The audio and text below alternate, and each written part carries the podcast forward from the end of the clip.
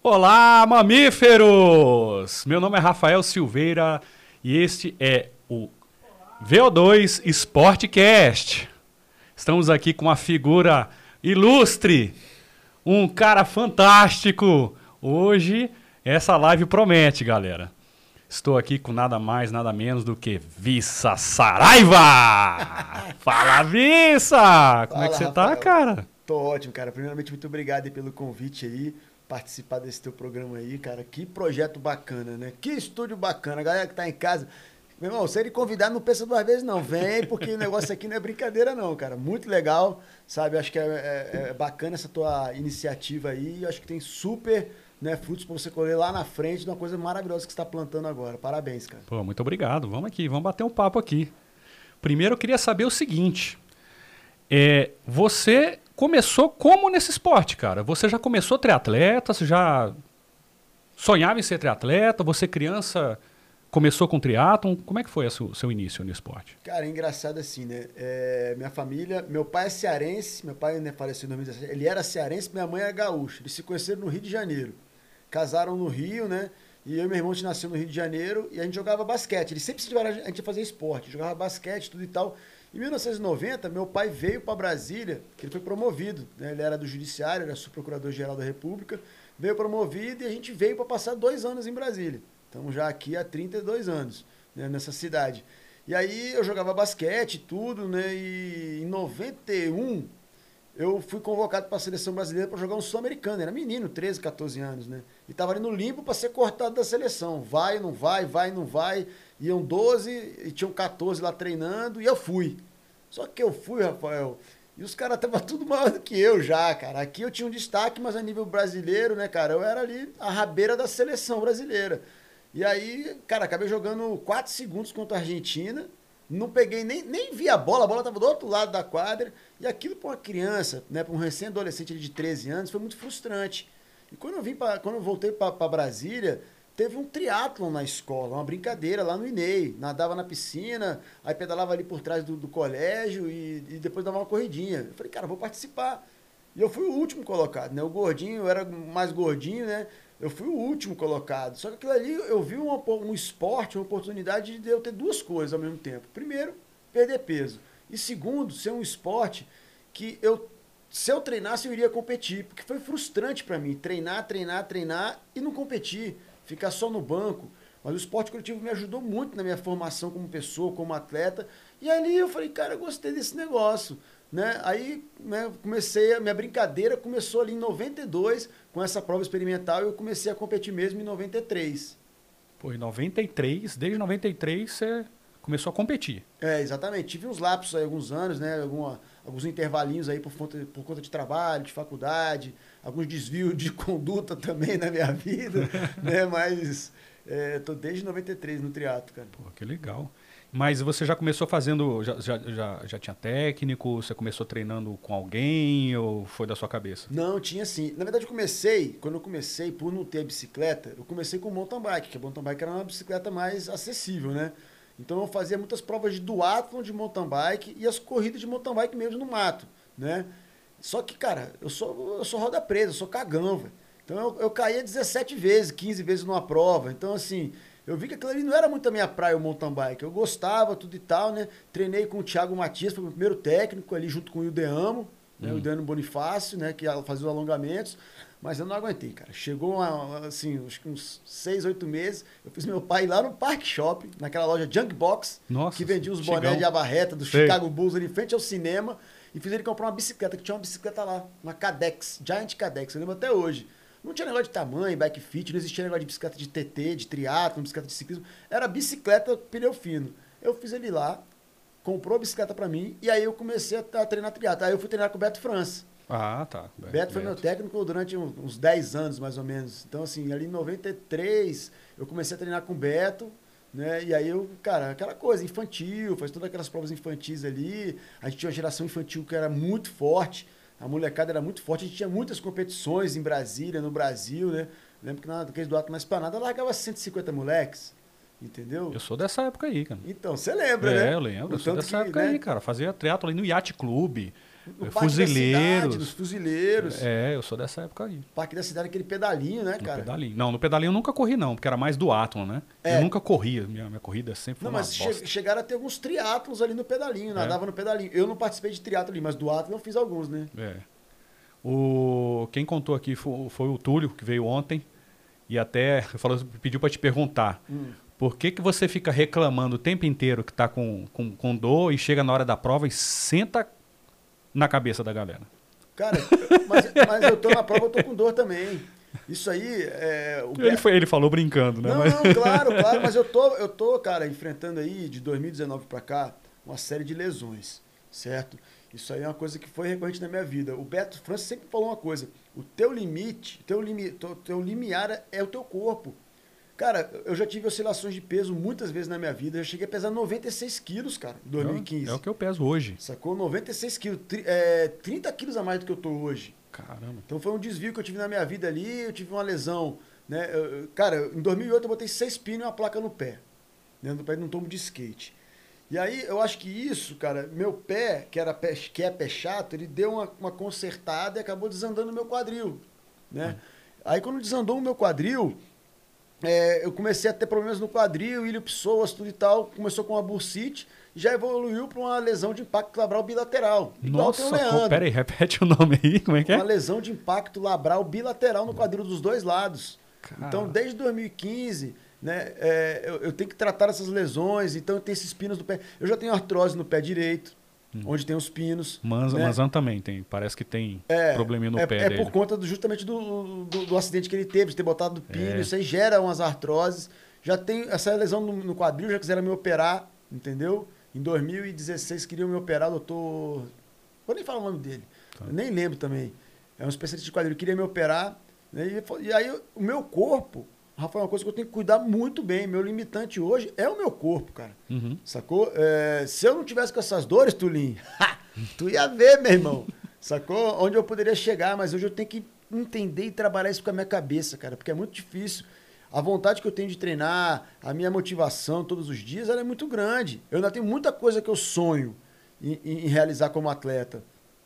Mas e aí? Meu corpo, será que ele consegue acompanhar a minha vontade, a minha maturidade como competidor, de saber lidar com, com isso? Porque assim, o triatlo, eu vejo que é o seguinte, é um esporte que é, é muito físico, entendeu? Não adianta eu falar que eu vou pedalar mais do que o fulano, que o Frodeno, e vou correr mais do que o... Do que Só o- porque o- você o- quer. só porque eu quero. Então tem um, um limitante físico, certo? Mas o triatlo tem essa coisa do, do potencial físico, mas tem um potencial emocional e um potencial espiritual que influencia muito na performance do cara.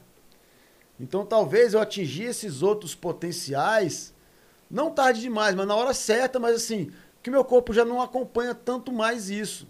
Eu, porra, eu tive boas performances de 2016 pra cá, entendeu? Mas meu corpo tá sentindo.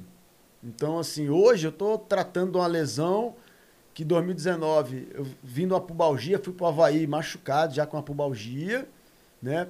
E aí curou a pubalgia, ano passado comecei com a tendinopatia no isquiotibiais, glúteo médio e glúteo mínimo. Nossa senhora. Então eu tô tratando aqui, é o Tobias. Primeiro, o que, que, é, o, o que, que é pubalgia?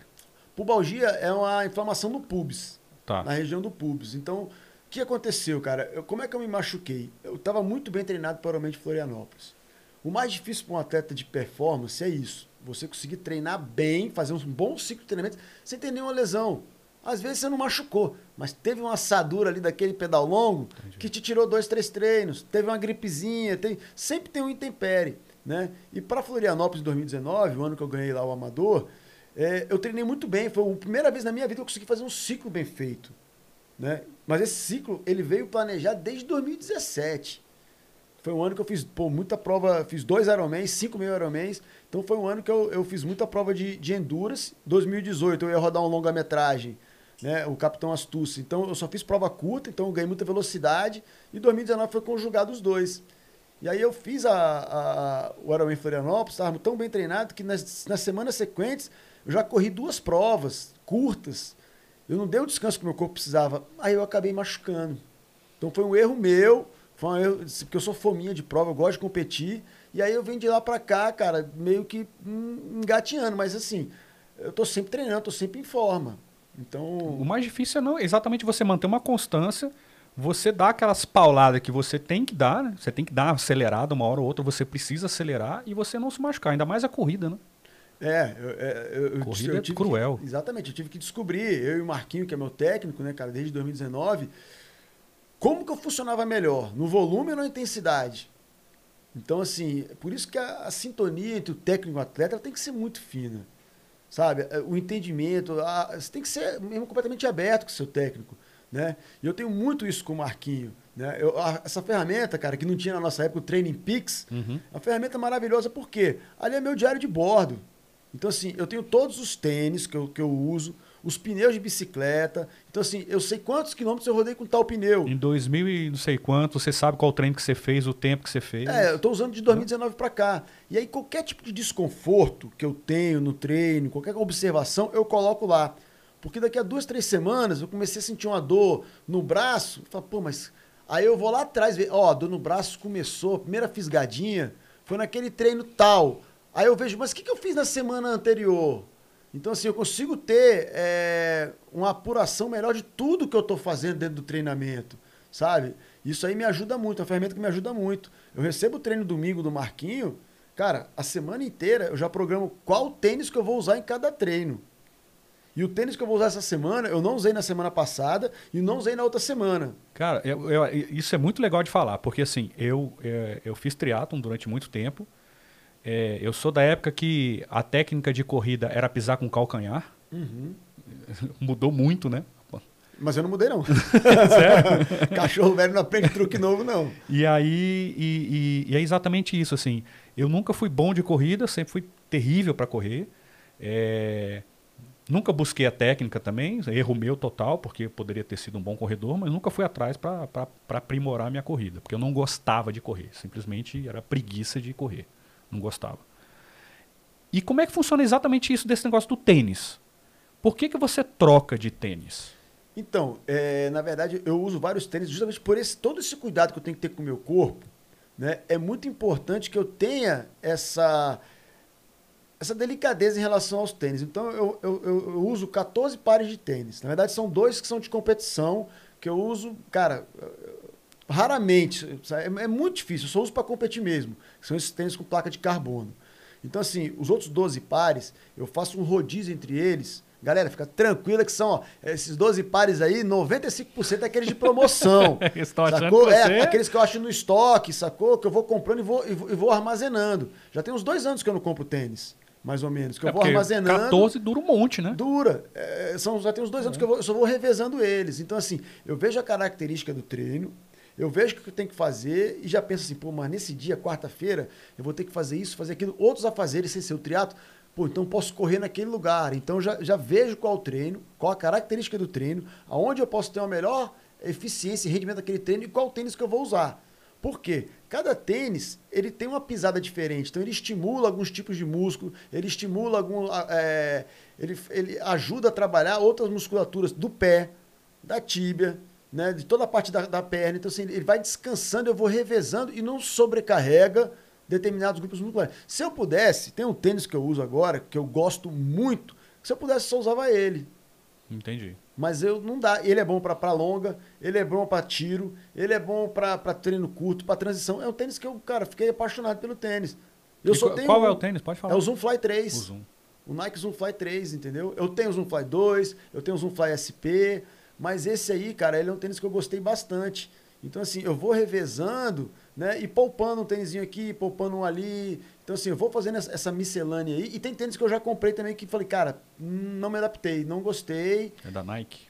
Não, de várias outras marcas. Eu tenho vários Nikes, tenho Saucony, eu tenho New Balance, eu tenho alguns New Balance, tenho Asics que eu tem, sabe? Então assim, é, mas eu gosto muito do Saucony, gosto muito do, dos Nikes. Os Nikes realmente eu fiquei eu fiquei reticente negócio de placa de carbono quando lançou, eu falei: "Ah, isso é Eu não sei nem o que, balela." que é isso. Cara, eles botam a entressola do tênis com uma placa de carbono que ela aumenta a propulsão. Entendi. Então, Flexível, né? É, e a Nike é. Cara, eles são fodas não só em fazer tênis, mas o marketing deles é muito bom. Fizeram aquele o cara para quebrar as duas horas na maratona. Aí fizeram aquele negócio lá no, no, em Imola, National Geographic, documentário, tudo. E o cara não bateu o recorde por 25 segundos. Nossa. Pra cima da gente? É. Meu irmão, ele não bateu aquele recorde ali porque ele já tinha três gerações do tênis para vender mais para frente. Se ele bate ali, o recorde não é que você você querer comprar aquele tênis. Não, segura Entendi. aí, velho. Bota mais duas gerações, você vai bater o recorde daqui a pouco. Eu acredito nisso. Pra mostrar o aprimoramento tecnológico e tal. Tá vendo? Então, Né? é assim, é, é, eu, eu acredito nisso. Mas realmente os tênis são bons, né? Uhum. Mas ele, ele tem uma funcionalidade, sacou? Para quem vai correr rápido. Para quem vai correr devagar, cara, bem provável que ele vai arrumar uma lesão. Porque ele é um tênis que ele é muito instável. Entendi. É um tênis para pouco contato no solo. Então, conversei muito com o fisioterapeuta da seleção, né? O Gustavo Melis, que a gente estava junto no Havaí. Ele falou, Vissa, esses tênis aí, esses tênis aí, foi a melhor coisa que inventaram para fisioterapeuta ganhar dinheiro. Porque todo mundo quer correr com tênis, todo mundo acha que vai melhorar, que vai isso. Só que ele só funciona mesmo quando tá correndo abaixo de 4,10, 4,15 ali por quilômetro. Acima disso aí, eu, e eu, eu sou prova viva disso. No Aeromês do Havaí eu corri para 4,30 maratona de média. Rapaz, não senti diferença nenhuma. É mesmo. Sacou? Nos quilômetros eu corria 4 e 5, te- né, deu uma variada, porque lá sobe e desce muito. Eu senti uma diferença, mas no 4 e 30 ali, Rafa, mesma coisa, cara dos outros, entendeu? Entendi. Então não tem diferença. Então, assim, é, é um tênis que. Cara, eu não treino com ele. Por quê? Porque é um tênis que ele é, ele é instável, é pra hora da prova ali. Eu acho que ele pode, de repente, me machucar. E deve então- ser caro pra caramba, né? É caro, velho. É caro. Quanto é que tá hoje um tênis desse? Cara, eles lançaram agora o tal do Alpha Fly, Hum. né? Que é com placa de carbono e tal. Eu Acho que o tênis é 1.900 reais. Nossa. O Next que eu uso pra competir, que é um tênis que eu gosto muito, acho que é 1.600. É caro, velho. O tênis desse é caro pra absurdo, caramba. Caro mesmo. Entendeu? Então, assim, não é um tênis pro dia a dia. E aí você corre também, tipo, grama, areia. Corro, corro, cara. Eu Porque pra muito. musculatura do pé diz que é a melhor coisa que tem, né? É, a, certo? a areia não, é verdade.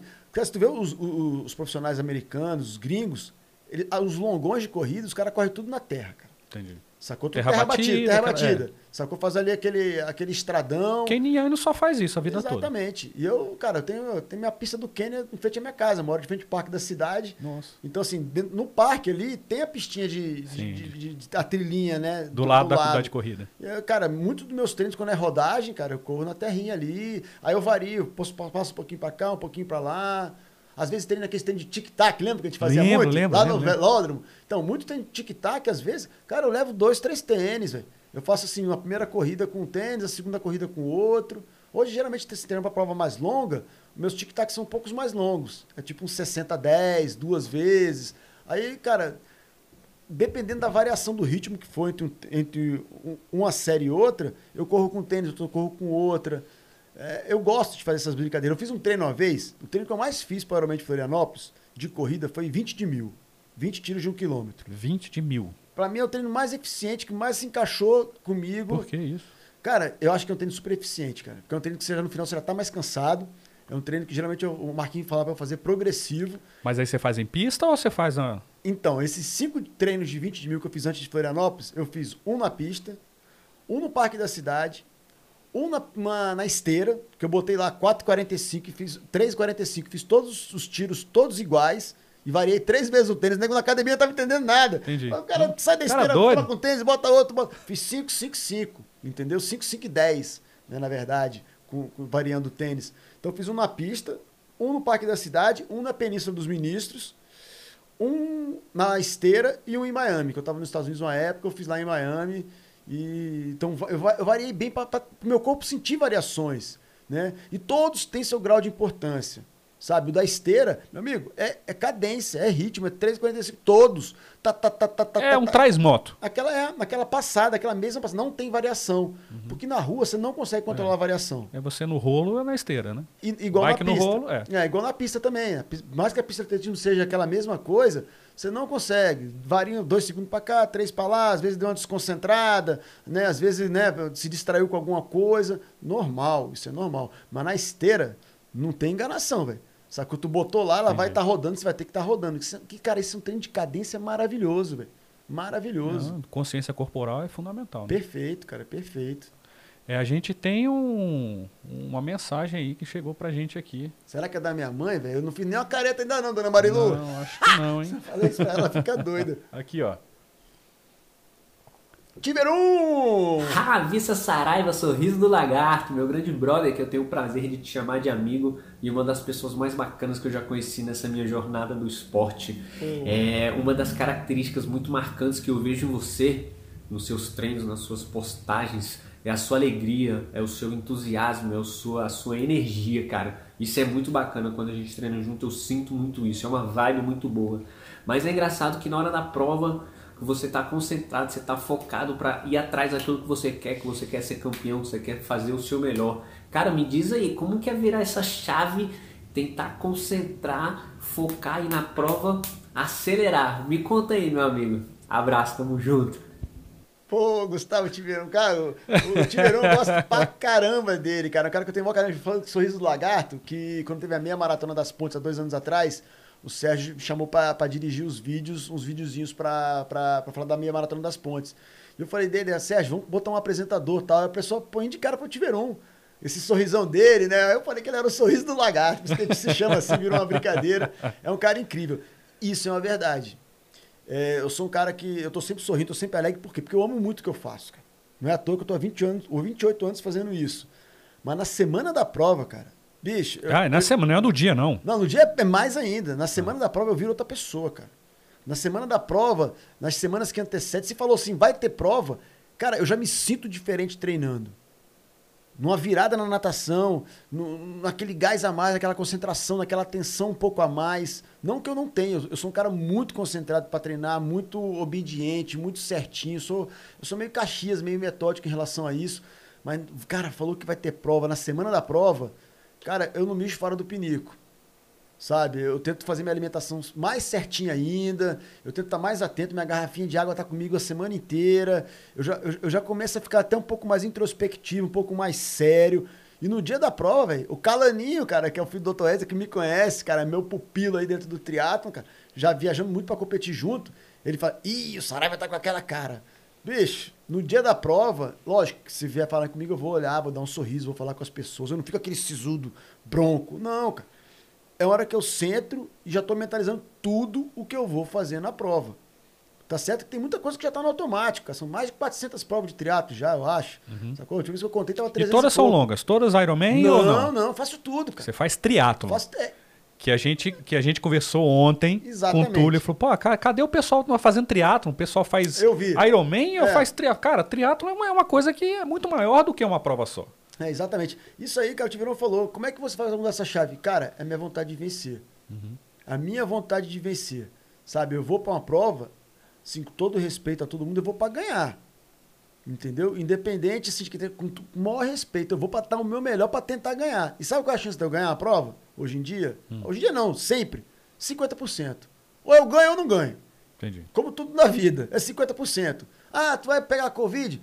50% de chance. Ou eu pego ou não pego. Então eu, eu, eu vou para essa, essa linha de raciocínio que eu acho que é mais simples, cara. Eu viver assim é mais simples. Então eu vou realmente, né, é, para ganhar. Lógico que eu sou um cara que tem um discernimento. Entendeu? Eu sei onde vai o meu real tamanho, aonde que eu posso chegar. Tá, pô, vou entrar numa prova com o Ian Frodeno e falar, não, eu vou para ganhar. Vou dar na cabeça dele. Porra, velho, eu não sou maluco, né, velho? Eu sou louco. Maluco toma remédio, louco não toma. Então, assim, é, eu tenho esse certo discernimento entre as coisas, mas, cara, a minha vontade de realmente de, de vencer e de dar o retorno que meus patrocinadores, meus apoiadores esperam e querem, eu tenho que trabalhar isso dentro de mim. Então, cara, é, ali é o momento de eu executar o que eu tenho que fazer. Eu vim aqui que nem o Rambo. Quando ia lá resgatar os caras com aquelas metralhadoras, ele ia lá para resgatar os caras, matar todo mundo, entendeu? E voltar com os dois caras na carcunda. É o que eu vou para fazer, velho. Eu vou para ir para dar o meu melhor. Na prova, cara, muita gente fala assim, pô, você não olha pro lado, não fala com ninguém. Meu irmão, se eu olhar para você, é. eu tô é. correndo um Ironman aqui, se eu olhar para você e for te dar um tchau, sacou? E me der uma cãibra, eu vou ficar puto com você o resto da minha vida. Não vou querer olhar na tua cara. Que desgramado, que eu fui dar um tchau para aquele cara. Então, cara, eu, eu prefiro estar tá ali, irmão, que nem cavalo de charrete, centrado no que eu tenho que fazer, cruz, tá chegando perto da linha, não tem ninguém atrás para disputar ou na frente para eu tentar pegar. Eu abro sorriso, comemora, tudo e tal. Uma vez ou outra, quando tá uma coisa um pouco mais tranquila, sabe? Mas eu tô ali, velho, eu tô 100% tentando. E depois da linha de chegada é só alegria, né? Ah, é. Aí é, relaxa de vez, é, acaba o trabalho, né? Aquele com certeza. E aquele, eu vi a entrevista do Túlio ontem, achei muito bacana esse negócio assim. Uma, uma das mensagens que eu mais recebo no Instagram, que é onde as pessoas têm contato comigo e me procuram, Vissa, eu quero fazer um Ironman. O que, que eu tenho que fazer para fazer um Ironman? Ou então um 70.3. O que, que eu tenho que fazer? Meu amigo, tem que fazer triatlo. Faça triatlo antes. Depois você pensa no meu Ironman, no Ironman. Eu tava falando com um cara hoje que entrou em contato, comprou umas peças lá com a gente. O cara falou assim: ah, porque é, eu comecei a fazer o, sprint, vou fazer um Olímpico daqui a um tempo. Eu falei, cara, você tá certíssimo. Porque hoje a geração do nego já começa, quer fazer o Ironman, meio Ironman, fazer a tatuagem, né? E, e, e, falar, o Ironman hoje em dia virou um challenge, né? na, na, na, na essência da palavra, é um desafio. Não é um triatlo. Tem muita gente que vai fazer um Ironman e não é triatleta. Uhum. Treina como triatleta, mas, cara, a minha primeira prova de 1540 10, eu tinha 4 anos de triatlo. Beto França não deixava fazer nem a pau. Era short triatlo. Então, fiz 4 anos de short triatlo. Fiz uns... Meu primeiro meio Ironman... 750, 25. 25. Meu primeiro meio Ironman eu tinha 8 anos de triatlo. Meu primeiro Ironman eu tinha 9 anos de triatlo. Não que isso seja uma regra, uhum. sabe, Rafael? É, mas é uma escadinha natural. Você não começa entrando na faculdade fazendo a monografia. Entendeu? Você começa né, com aquelas matérias básicas, língua portuguesa, metodologia científica, aquela encheção de linguiça ali no começo, que é essencial para quê? Para que você tenha base para poder fazer uma monografia lá na frente. Então, assim, tudo na vida, é, eu acredito que seja dessa forma, seja uma coisa é, gradual. Mas hoje em dia, cara, a vida está tão corrida. As pessoas querem tanto ah, ah, ah, passar na frente, fazer. É, que o nego já vai pulando etapa já, cara. Você considera que as pessoas estão mais imediatistas hoje? Muito. Querem para ontem virar triatleta de Ironman. Exatamente. Em um cara. ano. É, e eu, eu, falo muito para as pessoas, cara, eu vou fazer o Ironman ano que vem, o que, que, você acha que eu tenho que treinar? Cara, acho que você tem que fazer todas as provas de triatlo que você, que você vê, que você puder daqui para lá. Short, 1500, 1038, tinha os 1038 na nossa época, é. né? Meio Ironman, aí depois você faz o Ironman, porque o cara chega lá, é, o triatlo, para mim, são quatro modalidades: é natação, ciclismo, corrida e transição. Transição não é trocar o tênis rápido e sair para correr ligeiro, não. É teu corpo tá adaptado a tá na horizontal, nadando, depois tá na, na meia ali, Essa pedalando. é a pior de todas, né? Não, não sinceramente. Eu, que eu já, eu, pra mim, quando saía da água, saía completamente tonto.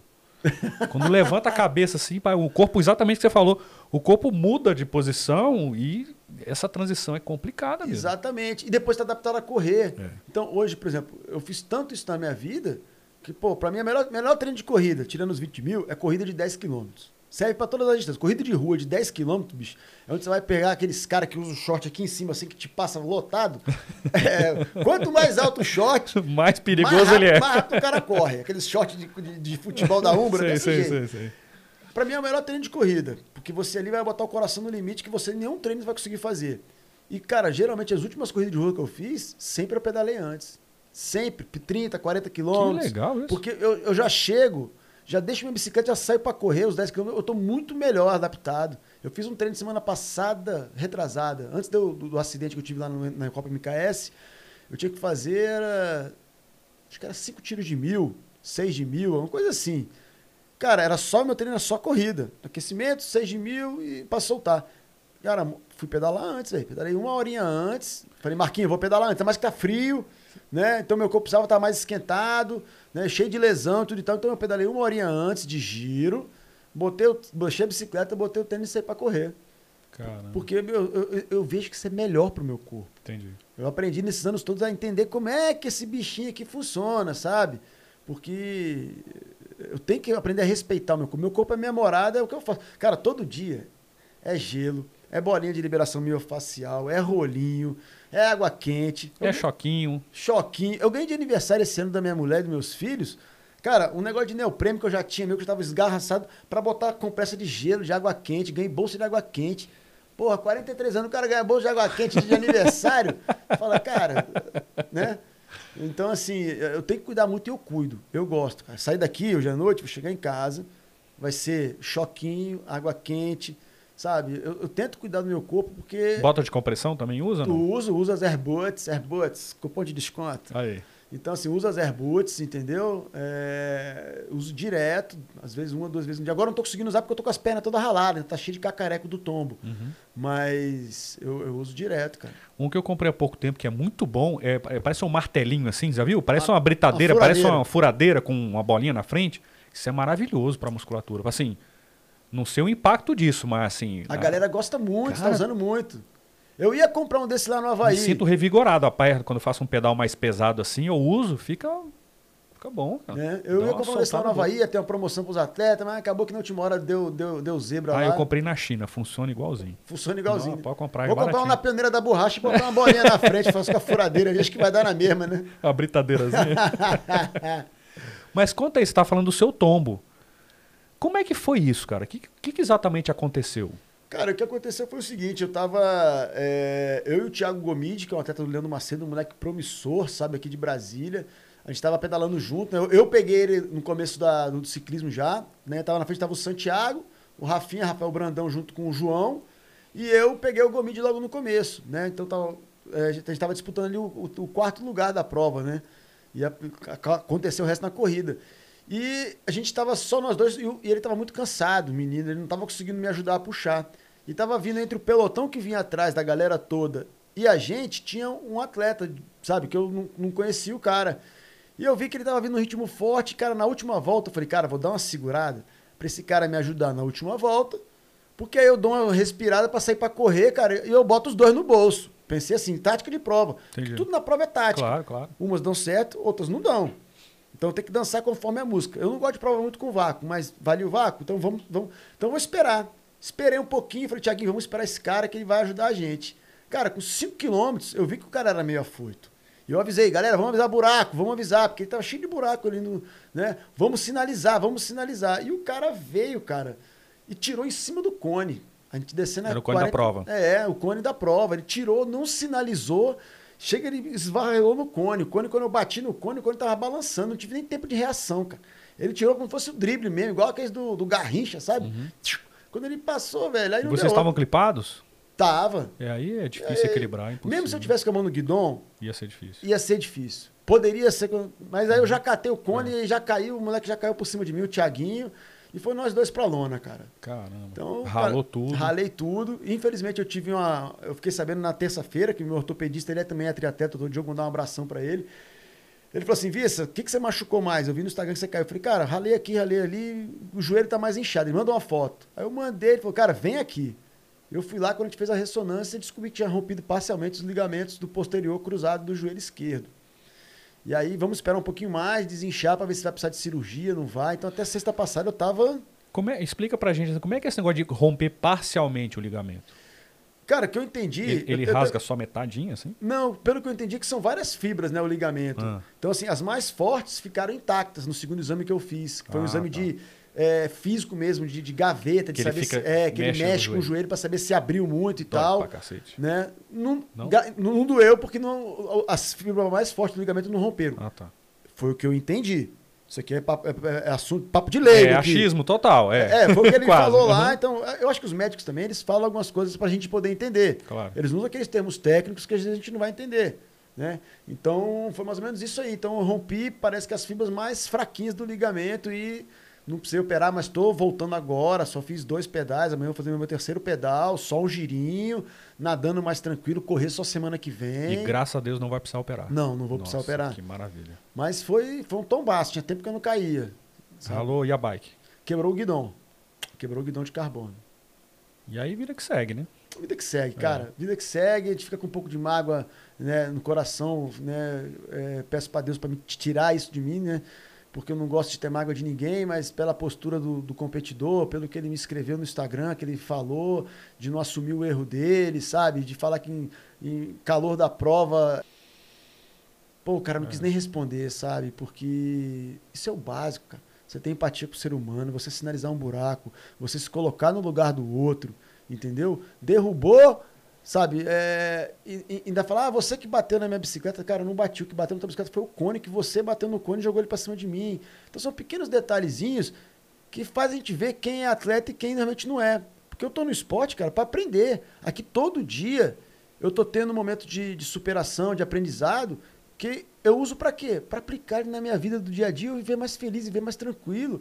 Porque ser atleta não é fácil, cara. Todo mundo, independente do, da, da performance da pessoa, todo dia passa por uma perrengue, aprende alguma coisa no esporte. E é isso que eu levo para minha vida e torna a minha vida mais fácil, cara, mais prazerosa. Entendeu? Então, tanto como competidor, como, como, como atleta, cara, isso me ajuda muito na minha vida, na minha vida pessoal, no relacionamento com as pessoas, na vida profissional, com meus filhos, com a minha mãe, com a minha esposa.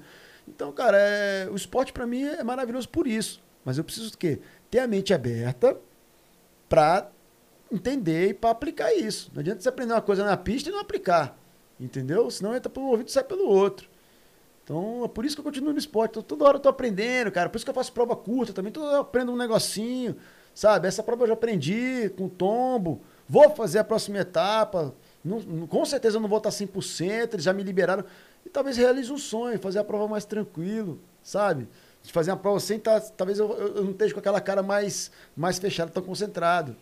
Quem sabe, né? Porque se eu conseguir é, treinar na hora, na, hora, na hora vira a chavinha ali, você é, pega uma eu, pilha. Mas eu vou ter que respeitar o meu corpo. É. Se não tiver ainda 100% desse ligamento, eles falam assim, segura, sabe? Eu vou segurar.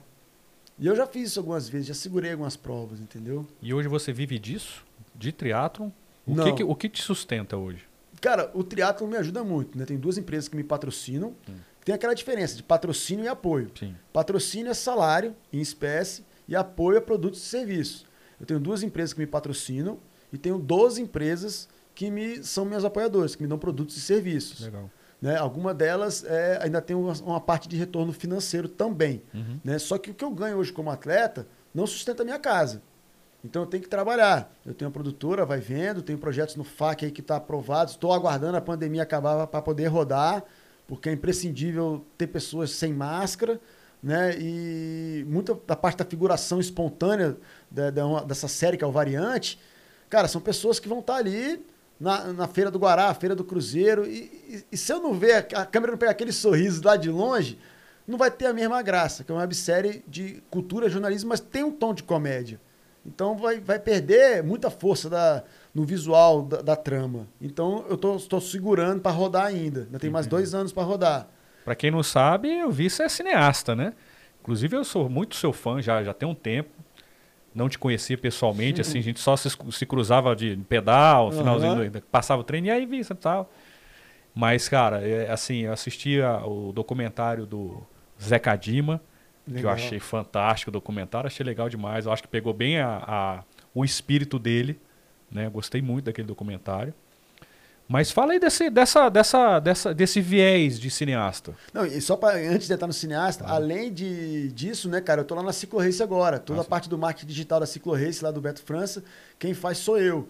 Né? Então a gente tá, tá trabalhando junto aí, já, já tem um tempinho, então. Cara, eu preciso complementar a renda. Hoje em dia, cara, qual atleta do Brasil que vive só do triatlo? Eu, talvez, eu não sei, o Igor Amorelli, mas a maioria tem assessoria esportiva. A maioria fez, né? Faz, Tiaguinho da, da palestra, fulano faz isso, faz aquilo. Pô, Bruno Matheus faz bike fit agora, sacou? Então, assim, todo mundo tem que complementar a renda, porque não dá para viver de atleta, né, no nosso país. E aí, na verdade, minha formação acadêmica é jurídica, eu sou advogado, né? Advoguei de 2000, formei em 2000 até 2006, né? E aí eu já não aguentava mais advogar, cara. Meu pai do ramo, aquela cobrança, é, cara, a base do direito é o conflito. Eu não vim para esse mundo para resolver conflito de ninguém, cara. Eu já tenho muitos conflitos internos aqui para ter que resolver problema dos outros, cara. Em qual área que você atuava? Eu atuava na trabalhista e na civil. Uhum. Mas o escritório fazia tudo. Né? Eu não gostava de criminal, nunca gostei de criminal. É, pra, pô, pra mim, sabe, é, revólver é a pior coisa. A última coisa que eu vou querer ter na minha vida é um revólver. né? Porque, cara, no máximo um estilingue. Uhum. Né? E olhe lá. E aí, em 2006, cara, eu tava ali num, num, num limbo. Será que eu vou virar atleta profissional? Será que eu não vou? Eu tinha corrido umas provas como profissional em, 2000, em 97, 90, 98 mais ou menos, 99. E aí eu falei, cara, vou ficar como atleta profissional, vou, vou falar pro meu pai que eu vou largar tudo, e, e os, os, escritórios, e vou, e, e vou cair de cabeça nisso. E aí teve o primeiro 70.3 no Brasil, foi aqui em Brasília né? Eu estava inscrito na prova, na época a gente se inscrevia em elite ou amador, eu ia correr né, no profissional. Eu falei, cara, agora vai o racha, vamos ver como é que eu vou me sair. E na semana da prova eu me machuquei. Tive uma lesão, acho que foi tendão de Aquiles, foi no pé, alguma coisa assim. E eu não ia largar. Na época eu me questionei, né? Deus, pô, por que logo agora? Que eu ia ser meu grande teste e tudo e tal. E aí a produtora, que ia fazer o vídeo oficial da prova, Falou, Vissa, tu não quer ser o apresentador do vídeo, não? Tu conhece todo mundo, sabe como é que é a dinâmica tal. Tem um cachê bonzão e tudo. Eu falei, pô, beleza, me dá o microfone que eu faço. Quanto é o cachê? Os caras, 50 reais. Falei, pô, Fechado. Fechado, cinquentão, ué. Pô, vai ter água, né? Vai ter água de graça. banana e água. E aí, cara, eu gostei muito do, do, do, do, da dinâmica ali, do negócio e tudo e tal. Foi muito divertido. Até o vídeo que eu postei esse dia do tiro do canhão, né? O Galvão, que é o CEO da, da Unlimited, né? Que faz o Ironman Brasil. Porra, adoro esse negócio do tiro do canhão, que eu tomei um baita de um susto, meu irmão, na hora que deu o tiro do canhão. Eu tava dentro da lancha, falei, garapa, quero câmera. Falei, vai explodir um canhão aí, se prepara. Só que, cara, e a passagem que eu tinha que fazer, o texto que eu tinha escrito, era para fazer naquela hora, entendeu? Não podia errar. Então, assim, pô, foi, um, foi um puta de um teste. Cara, eu gostei muito do, do, resultado final, a galera gostou muito. E a produtora, na outra semana, já me convidou para ser o apresentador do 100 km do Cerrado. E eu comecei como frente de câmera. Aí eu falei, cara, adorei isso, porque tem o esporte, o triatlo que eu amo, eu gostei disso. E aí eu falei, cara, vou me meter de cabeça nisso. E aí, cara, fui para São Paulo fazer direção de fotografia com o Alziro Barbosa, fiz curso de pós-produção na OSE, é, curso de Lei Rouanet, sou formado na fábrica de apresentadoras da KN Vídeo lá da Globosat no Rio, junto com o Jorginho na Sarala. Então, assim, fui me capacitando porque eu não estava com saco de fazer outra faculdade, né?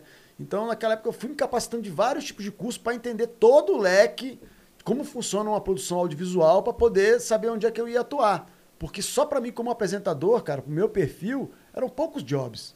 Eu falei, cara, não vai dar para me segurar. Aí eu fui trabalhar na UNB TV, cara, para aprender a fazer tudo.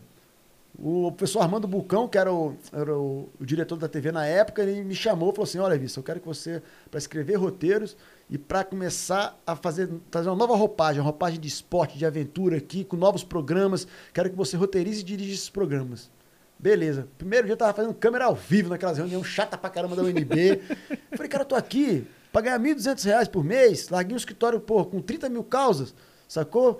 Falei, cara, vou aprender tudo, quero sugar tudo, né? E era engraçado que muita gente, cara, ligava lá no escritório, né? E, e perguntava, né? Eu queria falar com o doutor Vicente Júnior.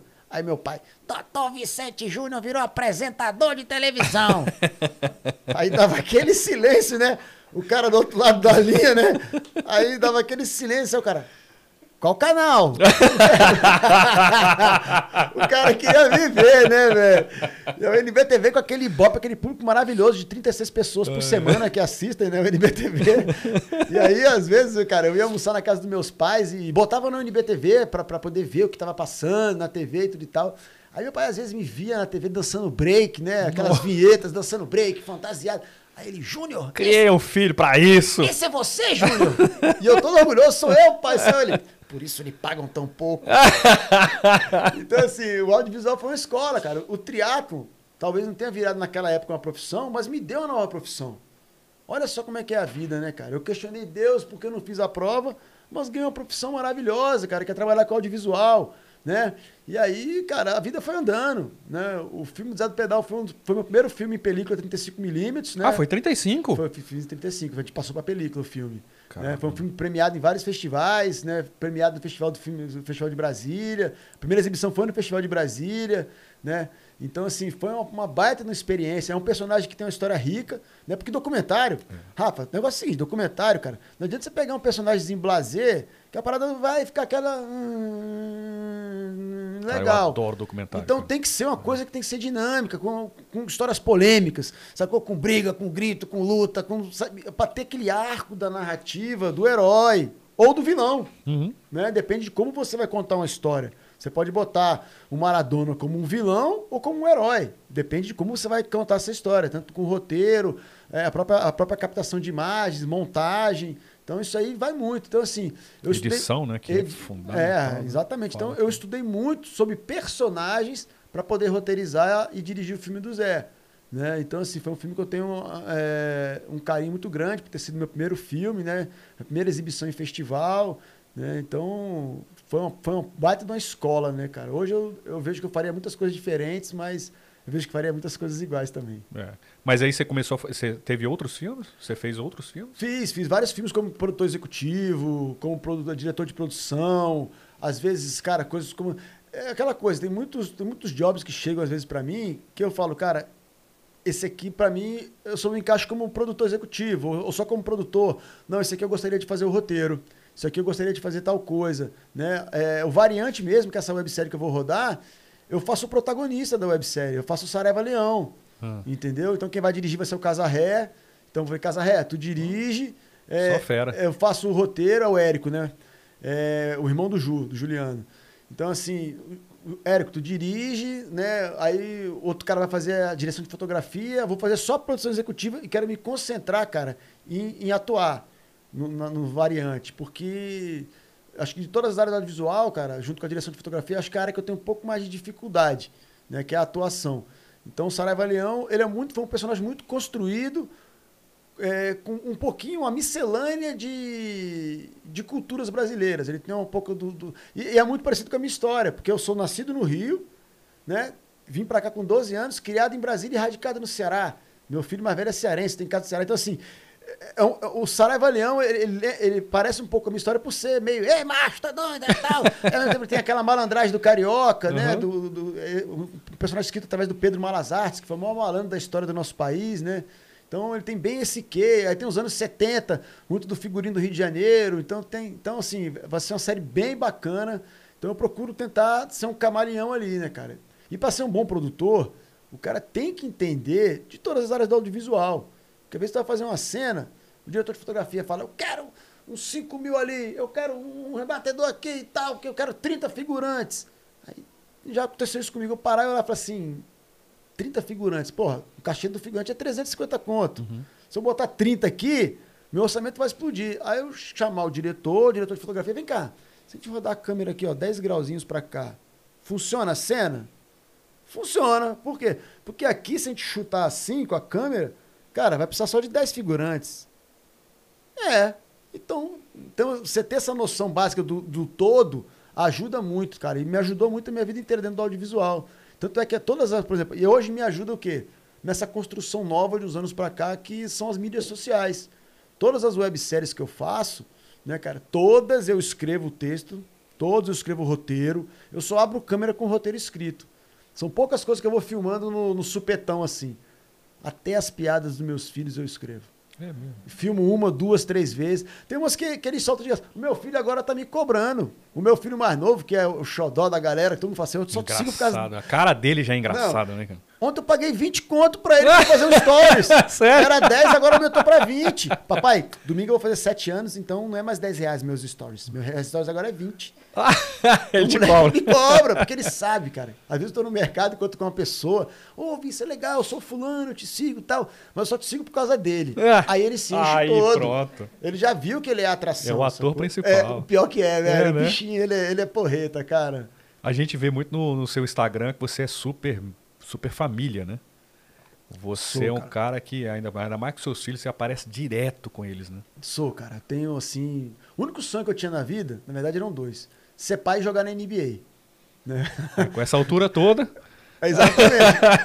E, Você cara, tem quanto de altura? 1,71 segundo o Exército Brasileiro. Segundo o Exército. A gente vai ficando mais velho, vai diminuindo, né? Já deve estar com 1,69, né, cara? Isso é engraçado que às vezes eu conto com ah. algumas pessoas nas provas assim, que me conhecem só pelo Instagram, aí perguntam assim: caramba, é, eu achei que você era muito mais alto. Minha amiga, só isso mesmo aqui, é, olha lá. É. Acabou, fosse, aqui se eu fosse ó, mais alto, eu tava na NBA, né? Eu ia fazer teatro.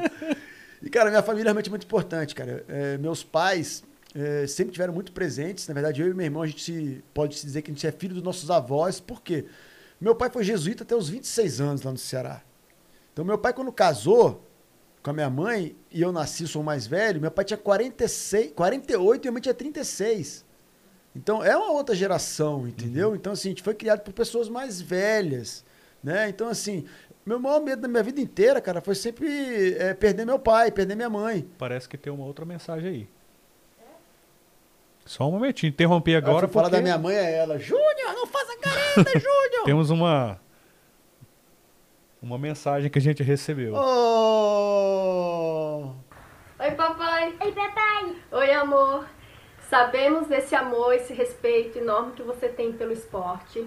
E você sempre nos coloca também para participar, mesmo você estando longe eh, nas competições, estamos sempre presentes com você. Uma curiosidade aqui: sempre quando ele recebe uma bicicleta nova, a primeira coisa que ele faz é colocar uma foto do pai e da mãe dele e a nossa fotinha na bicicleta. Então a gente sempre quando ele está em competições que não sejam aqui em Brasília, ele, nós estamos sempre com ele.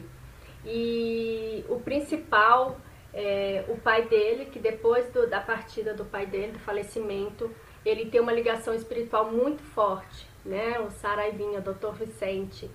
E, e, eu sei que nos momentos é, no Havaí, que, que ele teve umas dificuldades, em vários momentos até de treino, ele tem um, uma conversa muito é, de força com o pai dele, né? Que sempre o apoiou esses anos todos.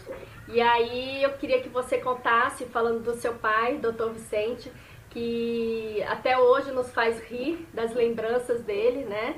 E eu acho que você tem muito isso do seu pai, essa alegria. E conta pra gente aquela a história dele ter tomado as medicações da sua mãe e qual foi a maior preocupação dele de ter tomado essa, essas medicações que ele falou lá no hospital. Conta aí pra gente. Um beijo e amamos você. Te, Te amo, papai! Oh, meu Deus, velho, pô. Tem que respirar um pouco, cara, porque meus filhos são a minha loucura, cara.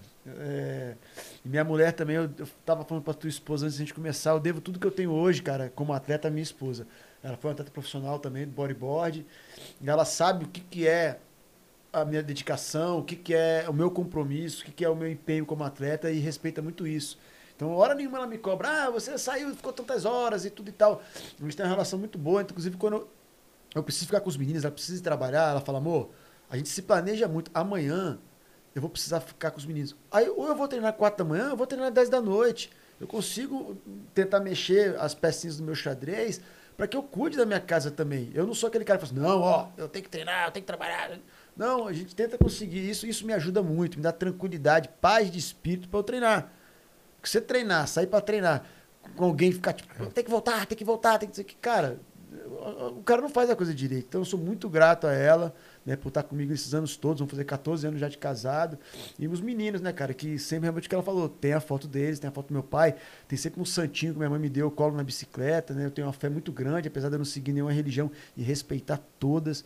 Eu tenho um contato muito forte com o poder superior amoroso, amantíssimo, um Deus, cara, que sempre me protegeu e me ajudou. E meu pai, né, cara? Meu pai sempre foi a loucura da minha vida, eu sou o Júnior, né? Então, assim, meu pai morreu em 2017, sempre foi meu pai patrocinador, me deu muitas bicicletas, sempre me apoiou muito no esporte. Né? Vou contar essa história do hospital que ele tomou os remédios da minha mãe, mas tem uma história engraçada. O primeiro triatlo que meu pai foi assistir, na hora que eu saí da natação, que eu peguei a bicicleta, ele torcendo para mim, na hora que eu saí para correr, ele gritava: devagar, Júnior, devagar. E eu, pai, mas aqui tem que ir rápido. Mas você pode cair, seu bosta. Você pode cair, seu bosta. E eu não caí na corrida? Mentira. Caí no retorno, cheguei todo ralado. Praga de, de pai e mãe é complicado. Você ia cair. Né, cara, seu Saraiva era muito engraçado, né? E teve uma vez, cara, que ele tomou os remédios da minha mãe, o cuidador separou, tomou os da minha mãe em vez dos dele. Né? E a gente ficou preocupado, foi levar ele para o hospital fazer uma lavagem estomacal. Né? E aí fez lá e tudo, deu tudo certo e tal. Ele virou pro médico, ele era muito sarcástico assim. Ele virou pro médico e falou assim: Doutor, minha maior preocupação de tomar os remédios da Marilu é que eu não sabia se eu ia menstruar ou não. então, assim, meu pai, cara, ele tem muita história boa, tem muita lembrança boa. Sempre que. Eu não sei, cara, o Havaí é um lugar muito especial para mim no mundo, cara. É, eu, me, eu acho que eu nasci havaiano em outras. Porque quando eu sempre que eu tô lá, eu rezo muito, agradeço muito a Deus, aos anjos havaianos, né, cara? Os santos de lá, para que eu possa estar na ilha, me permitam estar lá. E eu sinto muito forte a presença do meu pai lá, cara. Os dois é. anos que eu fui, meu pai já tinha falecido, foi em 2017, o ano que ele faleceu. Então eu passo por Ravi ali, eu sinto a presença dele, cara, eu converso muito com ele, eu agradeço muito né, a oportunidade, cara, o privilégio de ter tido um pai maravilhoso como eu tive, cara. Sabe, um pai presente, sabe? Um pai que foi amoroso, mesmo não tendo tido isso na casa dele. Era uma família com 14 irmãos. Meu pai me deu tudo, cara. Na casa do meu pai lá no Ceará, manteiga. Rafa, manteiga só tinha no Natal, velho. Então eles eram muito pobres. Naquela época, ou ia para as Forças Armadas, para o Exército, Marinha, Aeronáutica, ou ia para os Jesuítas. Meu pai botaram no Jesuíta, ele ia ser padre. Né? Então, assim, eu devo muito do que eu tenho, da minha, da, da minha honestidade, do meu caráter, à criação que eu tive pelo meu pai e pela minha mãe. Né? E ele faz uma falta danada, cara. Faz uma falta danada, sabe? Eu só tenho a agradecer, cara. Só tenho a agradecer. E eu passei antes de eu vir para cá, passei na minha mãezinha para dar um beijo nela, sabe? Para estar um pouquinho perto dela. Porque, cara, só isso que a gente leva da vida, cara. É o amor das pessoas, é o carinho, né, cara? Isso aí é uma coisa que eu não abro mão, velho. Sabe, os títulos vão, recordes passam, tudo e tal, vem alguém, bate, ganha, leva. Mas o carinho, o amor, o respeito, velho, é isso que eu quero pra minha vida. Eu quero morrer em paz, velho. Sabe, o dia que eu morrer, eu quero morrer em paz, tranquilo, sabendo que eu, eu saí daqui com, com, com, cumprido, sabe? Ter sido um bom pai, um bom filho, um bom irmão, uhum. sabe? Um bom marido, sabe? Um bom amigo. Então é isso que eu quero da vida, cara. Isso que eu espero. Meu pai me ajudou muito nisso. Ué, seu pai te deu tanto amor que você replica isso com seus filhos, né? Com certeza. Né? A gente geralmente replica aquilo que a gente vê com os nossos pais, né? Cara, eu beijo tanto meu pequenininho, meu, meu filho mais velho, bicho. Eu fico até às vezes preocupado que hoje em dia tem esse negócio de é, é pedofilia, né? Tem uma série de coisas. Sim. Às vezes eu tô com eles no restaurante, eu abraço tanto, eu beijo tanto, eu fico preocupado. Já, já chegou, passou uma coisa de olhar para um lado e falar assim, será que aquele cara que tá olhando, achando que eu tá tô... abusando do garoto? Tá abusando do garoto. Meu pequenininho, velho. Cara, como é que não beija ah, aquele é. moleque, velho? Ele é muito Piada, fofo, né? velho. Ele é... Tu viu no vídeo? Ele ficou assim, ó. É. Porque ele vê em set de filmagem, eu falo às vezes, Luca, tu vai estar tá aqui no fundo, mas tem que estar tá sorrindo. E ah. aí ele fica sorrindo, cara. Ele fica fazendo as coisinhas dele. Ele é, pô, é demais, cara. Os dois são demais, velho. Pô, maravilha. Futuro. O que, que você espera agora? O que, que você quer? O que você planeja agora pro futuro próximo? Cara, eu vivo... No triatlo, na sua vida?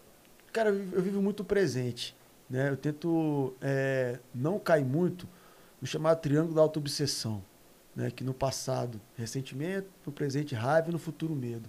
Eu tento trabalhar no quê? Aceitação do passado, amor no presente e fé no futuro. É bonito isso. Então, assim, eu tento trabalhar muito isso na minha vida e viver o dia de hoje.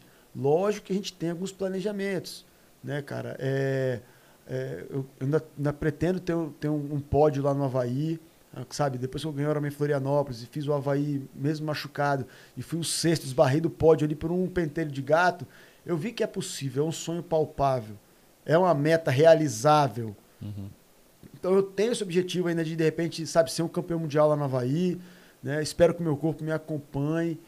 Hoje o plano que eu tenho para o futuro, cara, é viver bem, viver feliz, sabe, é viver as vontades de Deus, cara, que a vida inteira tudo que eu fiquei criando expectativa, querendo que fosse do meu jeito, eu quebrei a cara. A partir do momento que eu entreguei a minha vida e as vontades a uns cuidados de um poder superior, de um Deus que fosse me proteger, fosse me abençoar, a vida se tornou mais leve, porque eu não crio expectativa.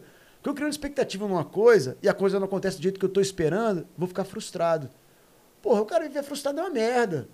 Entendeu? Então, assim, hoje em dia, outro dia o cara me perguntou: e aí, Vi, você está preparado para a prova? Falei, tô, tô preparado para aceitar o que Deus reservou para mim. Então por isso que quando eu tomei esse tombo, porra, velho, Deus aceitou, eu fiquei, pô, Deus, por quê, cara? Eu tava, eu ia chegar, eu ia ganhar, eu ia fazer. Não! Era o que eu tinha que passar nesse momento. Então aceita, cara, aceitação, não fica com ressentimento do que passou. Aceita, sabe, esse raiva que eu tô do cara, transforma isso em amor. Tô rezando muito, né, pra, pra essa pessoa sabe? Rezando muito para mim, rezando muito pro Thiago, que caiu também. Ele se machucou muito também, não? Machucou, machucou. Graças a Deus tá bem, não quebrou nada, uhum. né? E em vez de eu ter medo, de falar, porra, será que essa lesão no joelho, será que eu não vou conseguir? Não, ter fé. Medo é falta de fé, cara. Eu tenho que ter fé no futuro, sabe? Então, assim, eu vivendo dessa forma, eu vivo tranquilo.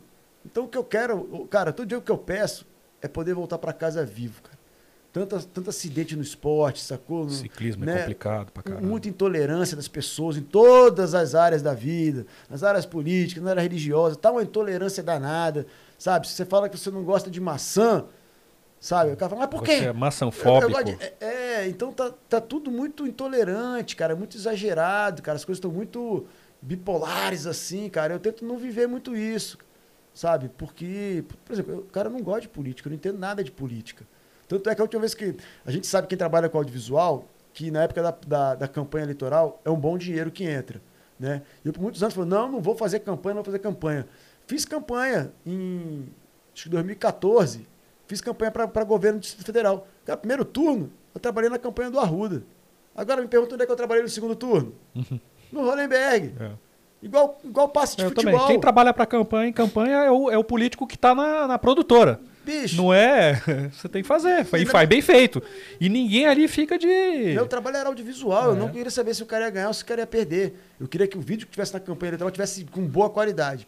Ponto. Sacou? Até me perguntaram lá, e aí, votou no nosso candidato e tal. O voto é secreto. O voto é secreto. O voto é secreto. Sacou? O voto é secreto. É, é, ué. E assim, tá e, cara, é uma parada que eu não, não, não, não quero me envolver muito porque eu acho que não me faz bem, sabe? Pra minha essência como pessoa. Uhum. Sabe? Essas, essas bipolaridades, essas coisas excêntricas, é 880, ou é vermelho, ou é azul. Radicalismo, né? Cara, quando eu morava no Rio, olha só como é que são as coisas. Eu estudava no colégio chamado Pai Antônio Vieira.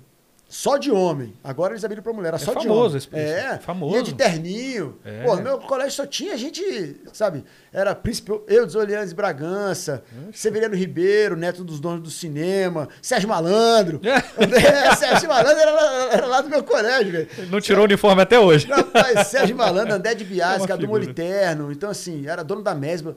A gente era os mais favelados, que meu pai era procurador da República, eu e meu irmão, a gente era os mais, né, entre aspas, peba, mas era um era no colégio terninho. Quando você entrava no colégio, Rafa, tu tinha que escolher se tu era do time vermelho ou azul. Tu já entrava com uma coisa. Você, oh, você é vermelho ou azul? E aí você, ah, eu sou vermelho. Rapaz, até você sair do colégio, tu tinha que ser do time de vermelho. Tinha festa dos jogos, né? Corrida de três pés, corrida com ovo na boca, na colher, cara, coisa assim de criança. Mas você tinha que escolher já, já ó, você é vermelho ou você é azul.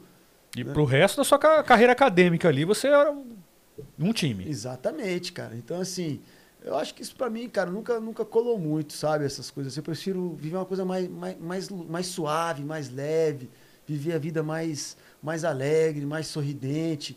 Lógico que tem que ter momentos de seriedade, momentos de assertividade. Mas, cara, tá tudo bem, velho. Vamos vivendo, entendeu? Tem vezes que meus filhos erram e ficam com medo de eu brigar. Cara, não vou brigar com você, não. A gente tá sujeito a errar, mas vamos aprender. Cara, você insistir no mesmo erro, sacou? Mais de uma vez, aí já é, porra, burrice. Né? Se tu viu que fez o dedo na tomada uma vez, deu choque, tu vai enfiar de novo, é insanidade. Então, assim, eu procuro não ter lapsos de insanidade na minha vida, ter a mente aberta, boa vontade honestidade para poder, poder crescer, cara, como pessoa e viver bem. Então, minha meta para o futuro, cara, só por hoje, é viver tranquilo, pleno, feliz, velho, e viver bem o dia de hoje. É. É, você está falando uma coisa que eu lembrei. É, teve uma época que eu, o Alexandre Manzão me passava treino.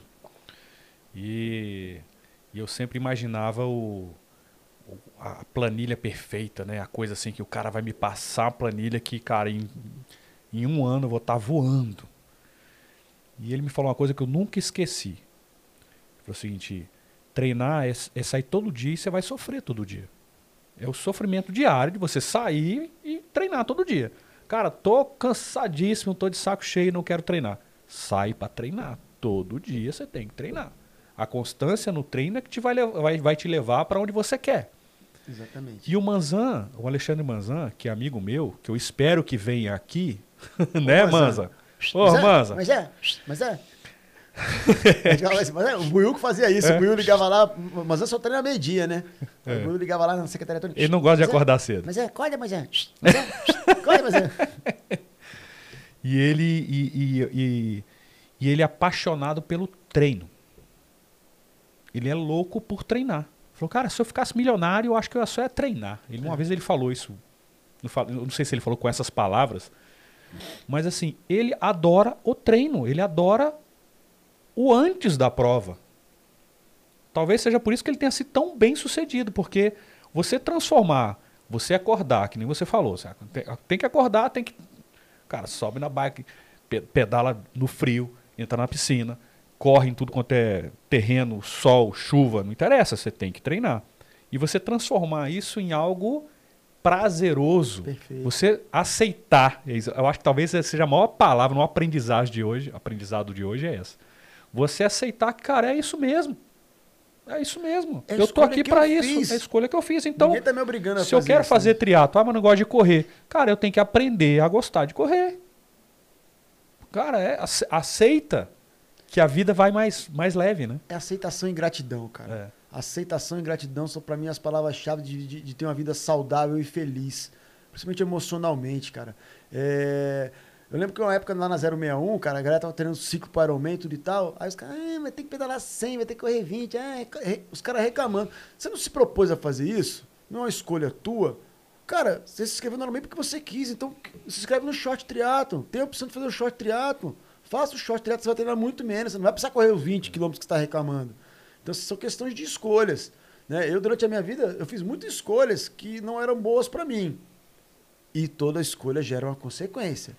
Então hoje eu faço escolhas que me gerem prazer, que, que, que me deem sensações boas, que me deem boas. Cara, quando eu vou fazer um treino longo final de semana, às vezes eu tenho, tenho um treino chave, cara, eu gosto à noite de separar ali, sacou? Os gels que eu vou comer, o suplemento, o tênis, já deixo tudo arrumadinho, a bicicleta, calibra pneu, boto tudo prontinho, arrumar minha roupa tal. Eu não sou aquele cara que acorda, abre a gaveta e vai, ah, vai, vai pegando as coisas, vai se arrumando e sai. Não, eu gosto de todo o processo. Eu gosto de cuidar do meu treino. Eu chego no final do treino, eu dou uma olhada lá no Training Peaks mesmo, sabe? Sem, sem ser um cientista da área de educação física.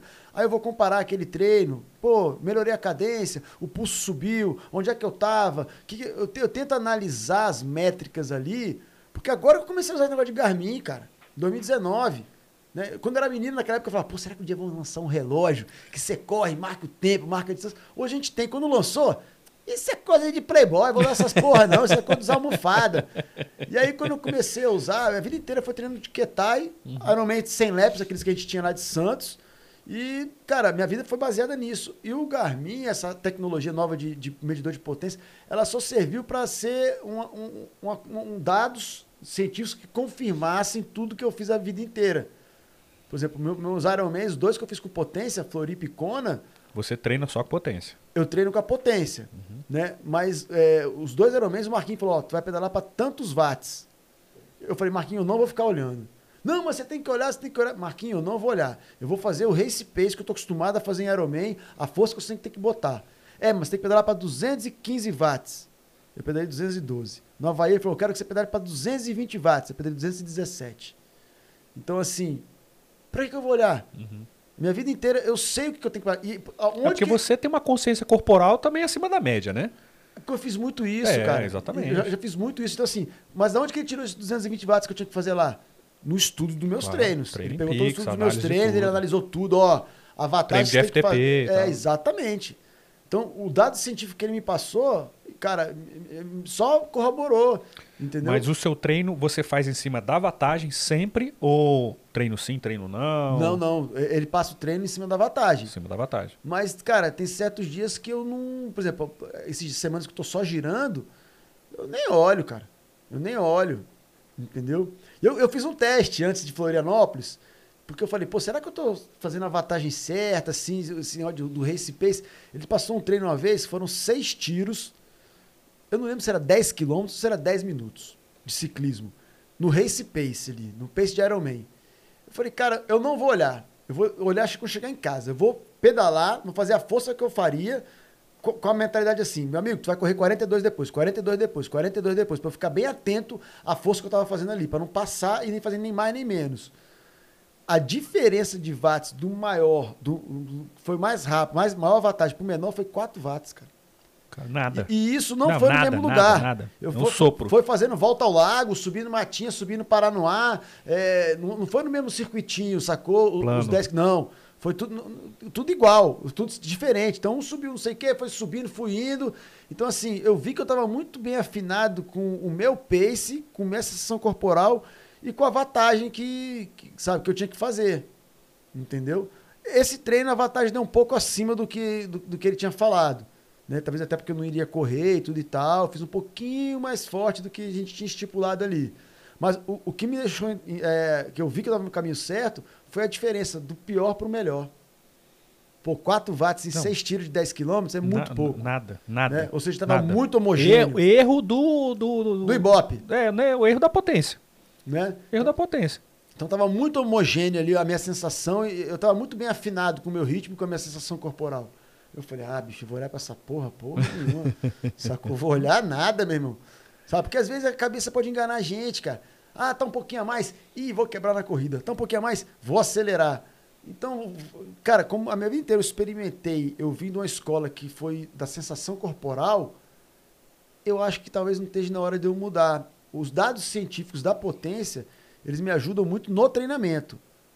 Na como prova. Como feedback do que você está fazendo está dando certo. Exatamente, exatamente. Essa força que eu estou fazendo, essa consciência corporal está dentro da vantagem que eu preciso para o meu treinamento. E quando começa a passar aqueles treinos que eu estou vendo que a minha vantagem estou fazendo bem mais alto do que o tá, tá estipulado ali, opa, Marquinhos, tá na hora de fazer um testinho de FTP.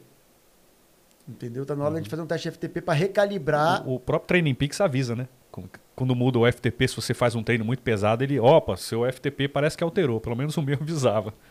É, ele meu... mandava um. É, acho que ele faz seu isso. Seu trash road. Tá vendo como é que eu não entendo porra nenhuma desses negócios aí, cara? É, ele, acho que ele, avisa, ele avisa mesmo. É, ele, ele, acho que ele manda uma mensagem. Manda, manda sim. Se muda um pouquinho. A gente tem chat. Não, só, só tem alguns comentários. Quais? Vitor Calango falou que o vice está sexy com essa barbicha. Opa, o D'Artagnan do Ceará. Ah, ele também comentou que você tinha que ter dado umas sapatiradas no cara que, não, que teve, mas não é essa nenhum. a hora. Não, cara, isso aí é, existe a justiça divina, eu acredito. Cara. Tá é, tudo o, bem. O B Nobre HBR falou do seu filho, moleque sabido, Luca dá nó em pingo d'água. Dá mesmo, velho. Dá mesmo. Então, por, por história está caro. Vou, vou tentar fazer um pacote anual com ele. Só isso, sem perguntas, por enquanto. Qual é o treino mais casca grossa que você lembra de ter feito? Tanto na natação, no pedal e na corrida. Tem um cara, treino que você fala, cara, toda vez que eu vou lá, cara, eu sofro. Ou então é um, é um, tipo de treino que você sente que esse treino é o treino que realmente te deixa moído. Engraçado, Tem cara. algum? Cara, de uns anos para cá, é, com o advento dessa série de, de tecnologias e de, de recursos que a gente tem para o treinamento, eu não tenho acaba, acabado os treinos tão, tão lascado assim, entendeu? Cara, os suplementos que eu uso da probiótica, da essencial, me ajudam muito, cara. Me ajudam muito na recuperação. Eu, pô, outro dia pra Chapada pedalando, eu, Beto e uma galera. Do meio pro final, tava todo mundo já arriado e eu tava inteiraço. E quando terminou, no outro dia, eu acordei eu tava inteiraço. Os caras tudo meio chumbado. Então, assim, eu comer de, de 40 40 minutos, eu fazer a alimentação bem certinha com o Fernando da 414 me passa, cara, que a gente tá trabalhando junto já tem mais de 15 anos me ajuda muito, cara. No pós, às vezes eu tô faltando, sabe, 10 minutos para acabar o treino, mas tava na hora de eu tomar um gel. Eu vou falar, pô, eu não vou comer. Não, eu tomo esse gel porque ele vai me ajudar aqui nos 10 minutos finais? Não. É vai me ajudar na recuperação pro dia seguinte. Então eu cuido muito dessa área aí que me ajuda bastante. Então, assim, eu não lembro de talvez de algum treino que te fala, pô, esse aí me cansa. Mas tem, cara, vários treinos que a gente, que a gente guarda no coração, cara. Acho que o último que eu, que foi muito importante na minha vida foi um treino, Rafa, que foi no é, em 2019, antes do Ironman Brasil, que teve é, antes do Ironman Brasil teve o challenge cerrado aqui, né? E eu falei desse treino de 20 de mil de corrida.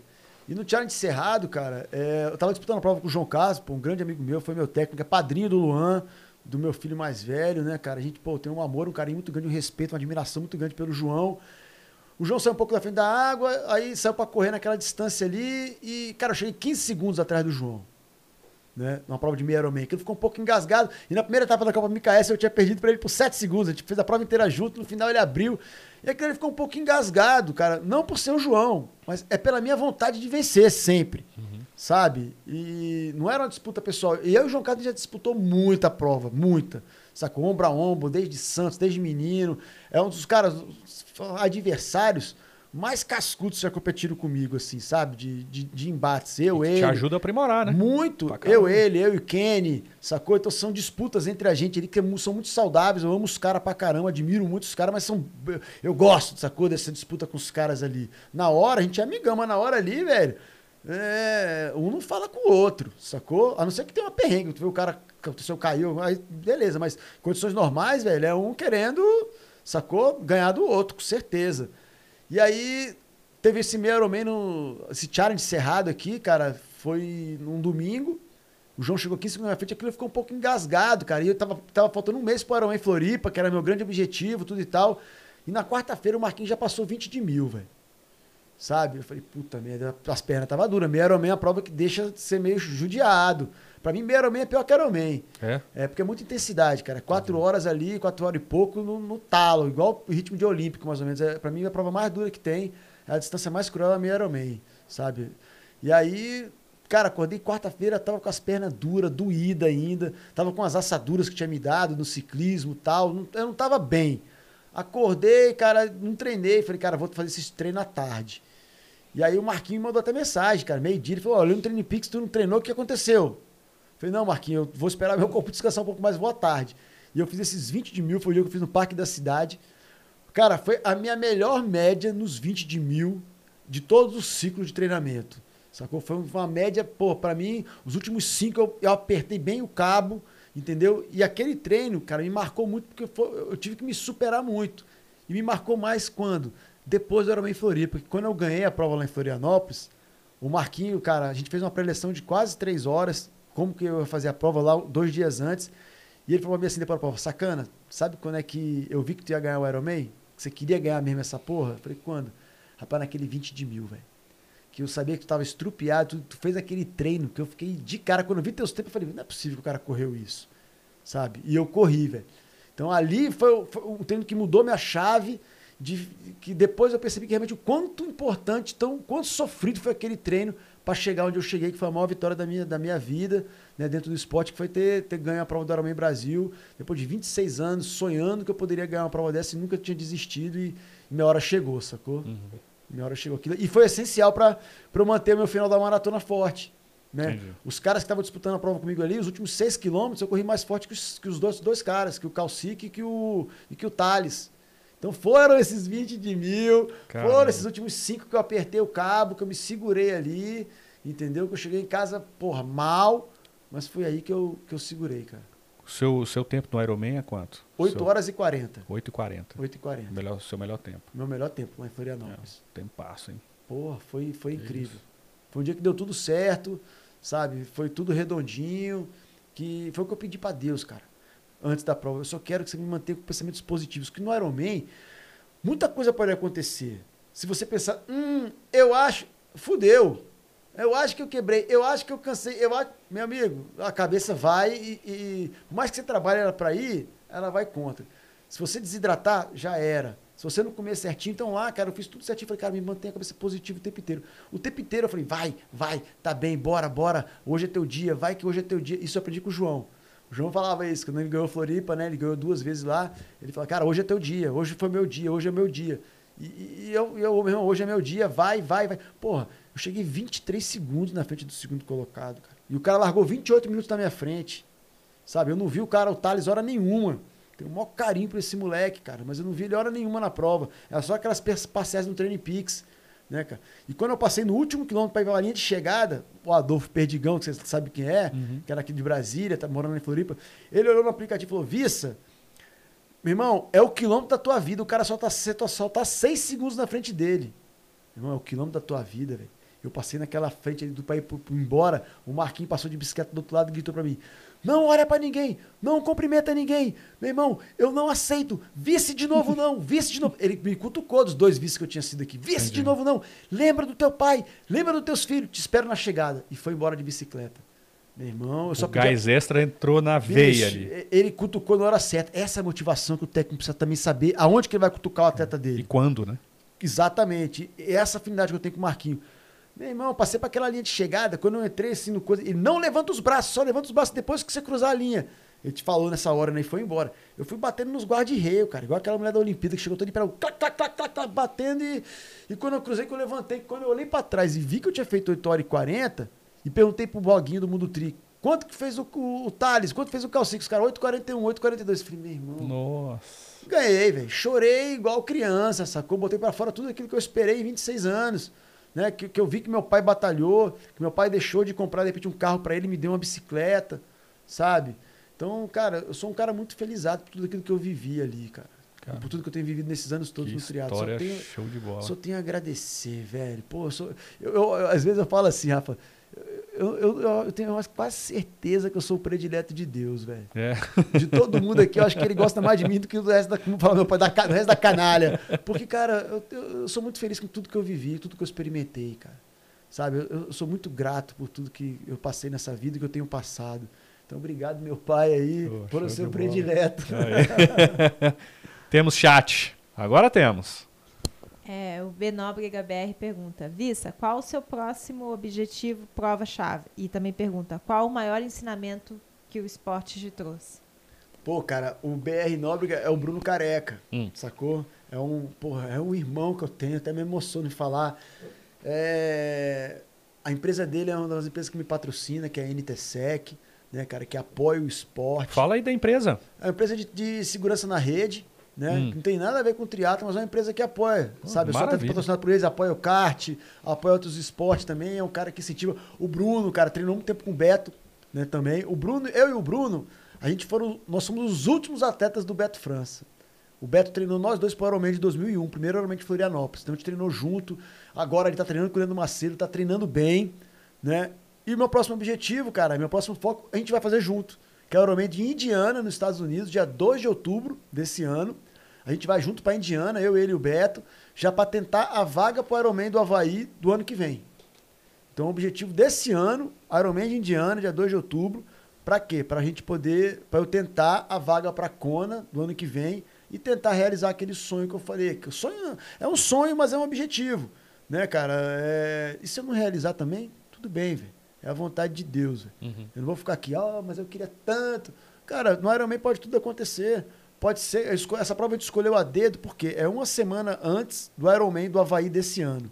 Então, os melhores da categoria, galera, entre aspas, vai estar todo mundo em corrência, seja um pouquinho mais tranquila no Ironman, que é uma semana antes para pegar a vaga pro ano que vem, do que as outras classificatórias, do, sabe, que vão até lá. Então, foi uma prova escolhida a dedo, mas, cara, no Ironman. Hum, é, e, e, a sua vaga só está garantida. Você pode ganhar a prova, a sua vaga só está garantida quando sair a segunda vez do cartão de crédito, meu amigo. Se tu passou o cartão lá e teu cartão não é negado, próximo aí tu se lascou. Então, meu irmão, tem que estar tá bem treinado e tem que estar tá com uma conta Porque em dia. não é barato, né? Não é barato, não é barato. Quanto é que se gasta para fazer um Ironman Icona? Você tem noção? Cara, tenho. Vai, tudo, vai, tudo assim, né? Vai gastar em torno de uns 30 mil reais.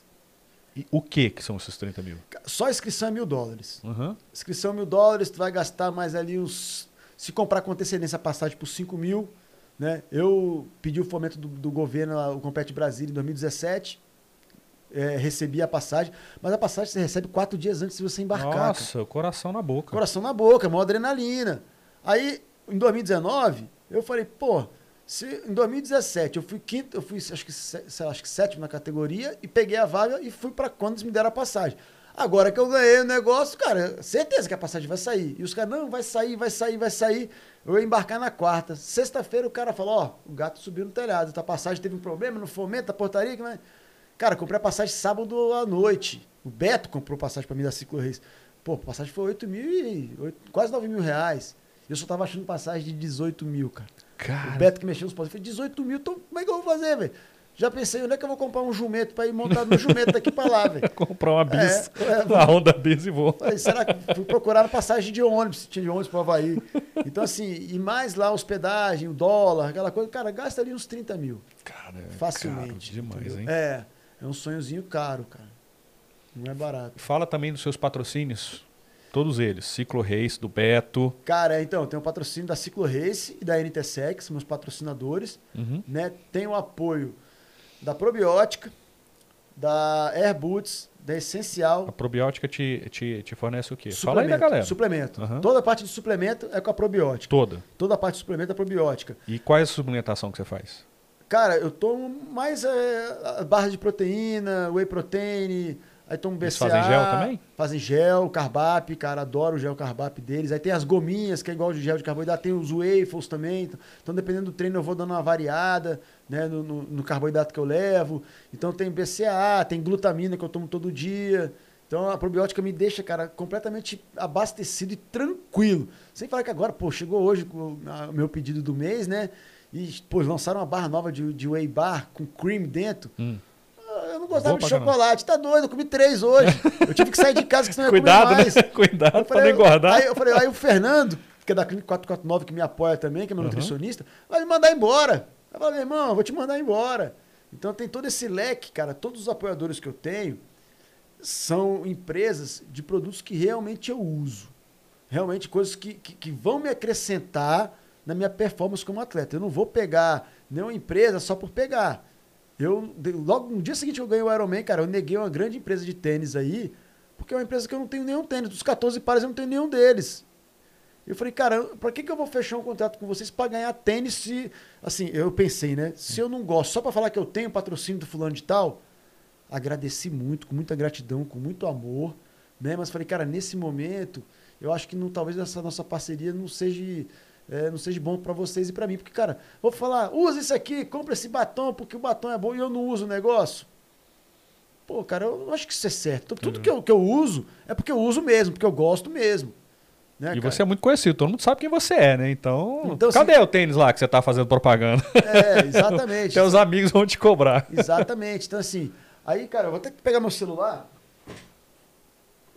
para não esquecer nenhum dos apoiadores. Pode falar, né, claro. Então, assim, eu, eu, tenho aqui já todo o meu bloco de notas, que eu boto todo dia nos posts para justamente não esquecer, né, cara? Porque isso faz parte da minha caminhada. Eu sou muito grato a todos eles, cara. Se não fosse eles, talvez eu não teria a performance que eu tenho.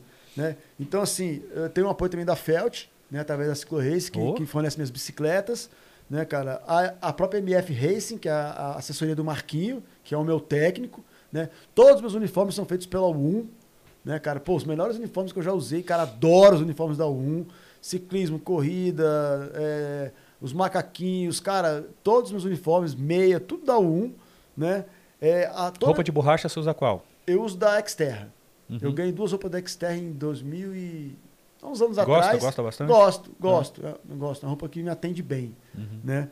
É, toda a parte de, de farmácia de manipulação de vitaminas, quem faz é essencial. Então eu tenho o, apoio da Essencial também, que me ajuda demais. Pô, tem uns dois anos que eu não fico doente, cara. Para mais, dois, dois, três anos. A única coisa que eu fiquei doente foi o Covid, que eu peguei ano passado, mas isso aí também Acho que, meu irmão, nem se tomasse esperma de zangão, não, não ia te prevenir de tomar esse negócio aí, né, cara? De pegar esse Covid. Então, é essencial faz toda essa parte, né? A pedacinho pizzas, cara. O Marquinho, que é um grande. Ele tem que vir Foi o maior patrocinador de, do, do, ainda mais do triatlon de Brasília, cara. disparado, né? Exatamente. O Marquinho, cara, é um cara espetacular, faz parte da história do esporte, da cultura de Brasília sacou? Então, o patrocínio, o apoio da Pedacinho durante esses anos foi essencial para mim. Principalmente pela coisa de motivação. Tu lembra aquela época, a equipe de, da Pedacinho só tinha os cascudos. É, a gente, criança, é. queria ser da equipe da Pedacinho, é. né? Então, assim, o Marquinho tá comigo esses anos todos. Antes das provas de teatro, todo mundo ia comer pizza na Pedacinho, Exatamente, lembra? Exatamente, velho. Aí a Academia Malharte, que é onde eu faço todos os meus treinos, é uma academia que, cara, tem os profissionais que, que, que me trazem a expertise que eu preciso, né, cara? Hoje eu faço fisioterapia com o Jader, né, o Jader Mendonça. Então, assim, é um cara que também ajuda muito a parte de fisioterapia, osteopatia. Toda semana eu estou lá no estaleiro, não tem jeito. Né? A clínica 449 que eu falei, que é a parte de, de nutrição. Né? Massoterapia, faço, cara, duas sessões de massagem de recovery toda semana, né? terça e sexta-feira, com, com, com o Gutenberg, com a GM, né? que me ajuda muito. É, a Umidade 10, que é onde eu nado, lá no Big Charles, no Carlão. Beldade do dia, Carlão! Vai pensando qual que é a nossa hoje eu vi, qual, que, qual foi hoje? Hoje foi a Karina Bach. A Karina Bach. Então, hoje foi a Karina Bach. Se quiser, pode... Será que tu pode escolher uma beldade amanhã? Ela vai brigar? Eu? eu não conheço nenhuma. Manda no privado, ah, eu não falo que foi tu não. Manda no privado, eu não falo não. Então onde é que surgiu essa ideia? O que, que foi isso? Cara, o Calão, cara, a gente sempre brincou muito, cara. Mas se falar às vezes que é brincadeira, pode parecer ofensivo. Não, cara, é, foi uma coisa descontraída que, que surgiu ali uhum. e tal, de beldade do dia. E, e aí, cara, a coisa foi fluindo. Tipo, uma mulher bonita.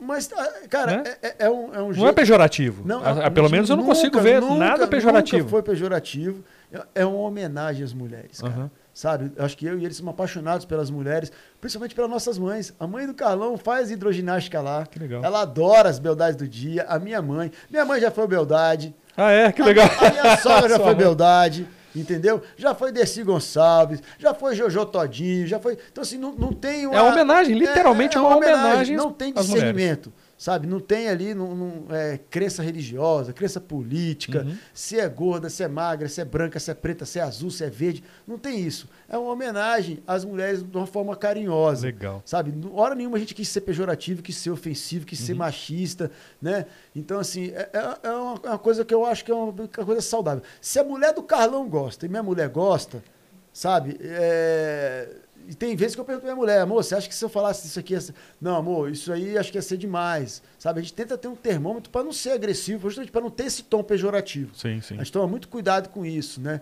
Então, se alguém um dia se sentiu ofendido, a gente pede completamente desculpa, que nunca foi a ideia fazer isso.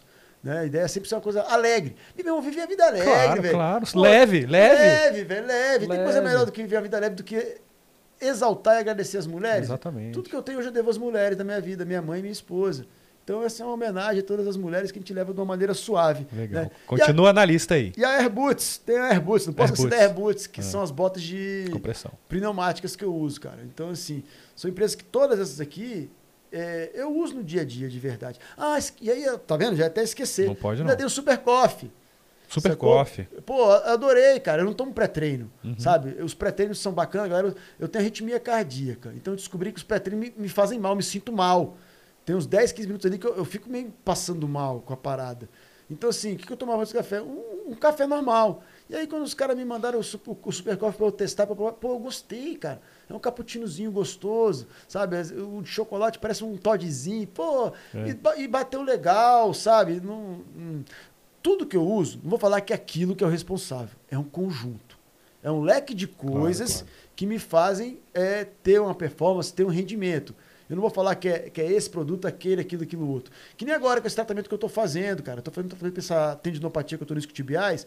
Hoje eu fiz uma sessão de PRP, que tira o sangue, separa os plaquetas e o plasma do sangue e reinjeta, faz uma infiltração na lesão. Caramba. Paralelo a isso, Aquela Eu tô- parte branca, né? é, exatamente. Paralelo a isso, eu estou fazendo também sessão de ortotripsia. É o mesmo médico. Cada nome, fala aí. Ortotripsia são os choques, ondas de choque. Ah. Também no lugar. Tudo aqui no Tobias, né? E aí o ortopedista falou assim, cara, vamos, vamos é, fazer um para fazer outro para ver o que que te melhorou. Meu amigo, eu não quero saber quem me melhorou, eu quero é ficar bom. Eu não quero saber quem é o pai da criança, eu quero, eu quero é só, a- a- sabe, cuidar do menino. Vamos fazer o que a gente for possível, lógico, tem respeitando os protocolos e respeitando todas as regras da UADA também, né, cara? Acho que Ah, tem, tá, tem deve que ter a questão do jogo limpo, né? Então, é, isso aí não é. não, o, a- o PRP não, não cai no antidoping, né, cara? Não é uma coisa que é, é, é- é- é permitido. Não né? é a transfusão de sangue que o pessoal não, fazia. não, não, não, não é. Porque né? é glóbulos vermelhos, né? Se eu não me engano. É, o pessoal tirava exatamente. para ter mais glóbulos vermelhos. É, né? exatamente, não, não é nada disso, é só um- uma gestão de, de próprias coisas do meu próprio organismo ali em cima. Então, tanto é que é essencial, ela só faz os manipulados, para mim, prescritos por médico ou pelo meu nutricionista, e tem, é feito separadamente de todos os outros, dos outros clientes, dos atletas, justamente para não ter nenhum tipo de contaminação. Então eu vou fazer um antidoping, que nem eu fiz em 2019 duas vezes, tranquilo. Tranquilo, porque eu sei o que eu estou consumindo da probiótica, da essencial e as coisas que eu tomo, eu como em casa. Não vou falar, ah, foi aquele kibizinho. Não, velho, não. Eu vou tranquilo, com a mente. Antidoping, cara. Essa é uma história engraçada. Quando eu ganhei Floripa, eu tava no chão chorando, sentado.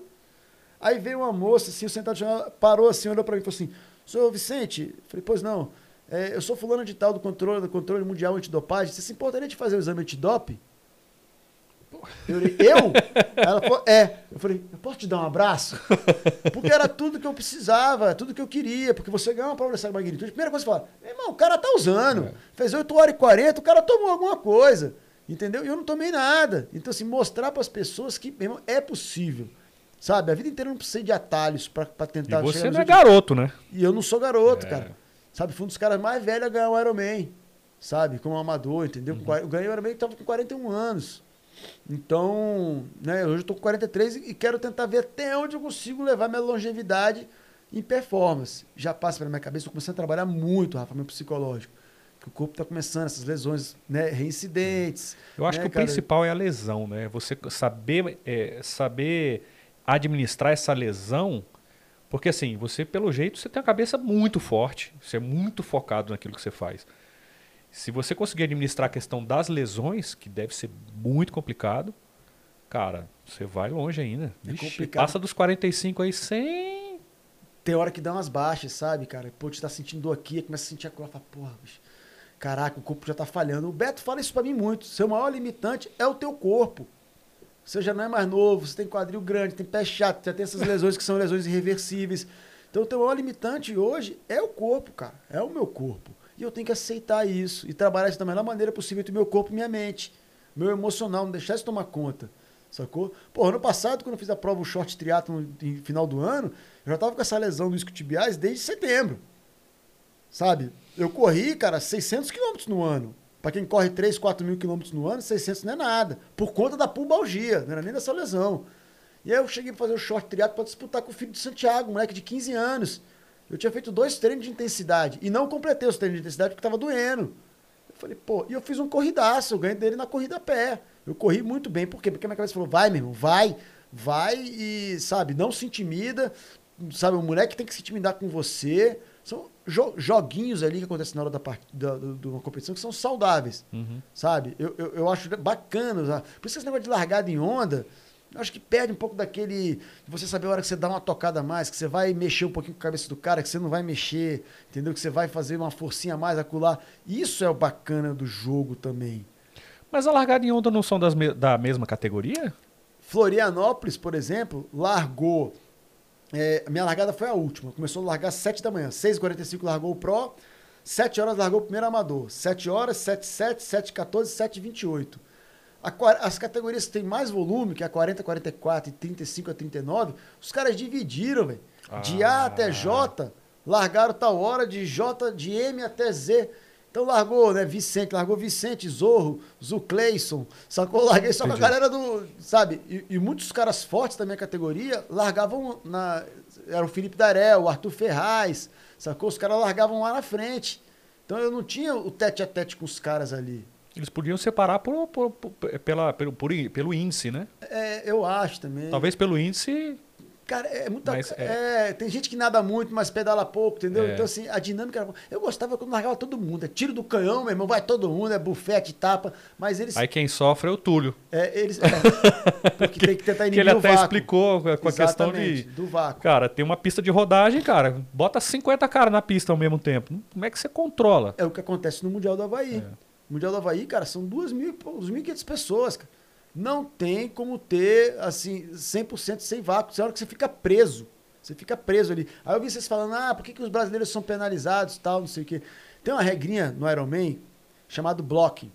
Quando você for ultrapassar uma pessoa, tem que ficar todo na direita. Você uhum. vai ultrapassar pela esquerda. Se tem uma fila de pessoas, você abrir para ultrapassar, você tem que passar todo mundo. Você não pode ultrapassar um e entrar, ultrapassar um e entrar. Então, se tem 50 cabras na tua frente, não, tem que passar é. os 50. Sacou? E o brasileiro, a, aqui não acontece muito isso. Nego abre.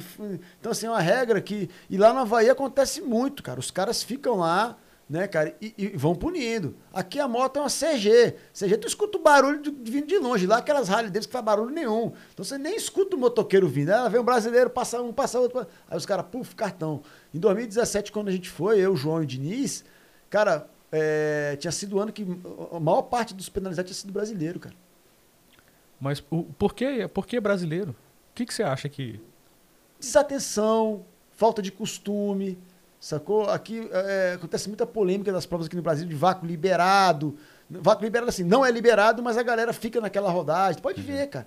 Tem provas, esses meia principalmente, depois das provas tem maior polêmica de vácuo, que fulano, que pegou vácuo, que isso, que aquilo, que aquilo outro. É, é complicado, cara, de inibir vácuo, entendeu? Às vezes. Né? Muita gente, né? Muita gente. Às vezes, por mais que você esteja na linha ali, quando vai chegando no retorno, dá uma agrupada quando chega no cotovelo. Tem hora que se aproxima mais. Então, cara, são coisas que são coisas de prova. E, infelizmente, também tem pessoas que, que, que vão mais pro lado da desonestidade mesmo, que quer poupar para a corrida. Aí é da consciência de cada um. Por isso que sempre tem essas polêmicas de vácuo, eu não me pronuncio, porque vai ter gente a favor e vai ter gente contra. Eu sou contra o vácuo. Eu gosto de prova sem vácuo. Para mim, a prova mais bonita que tem, cara, é o Olímpico sem vácuo, velho. 1540 10 sem vácuo.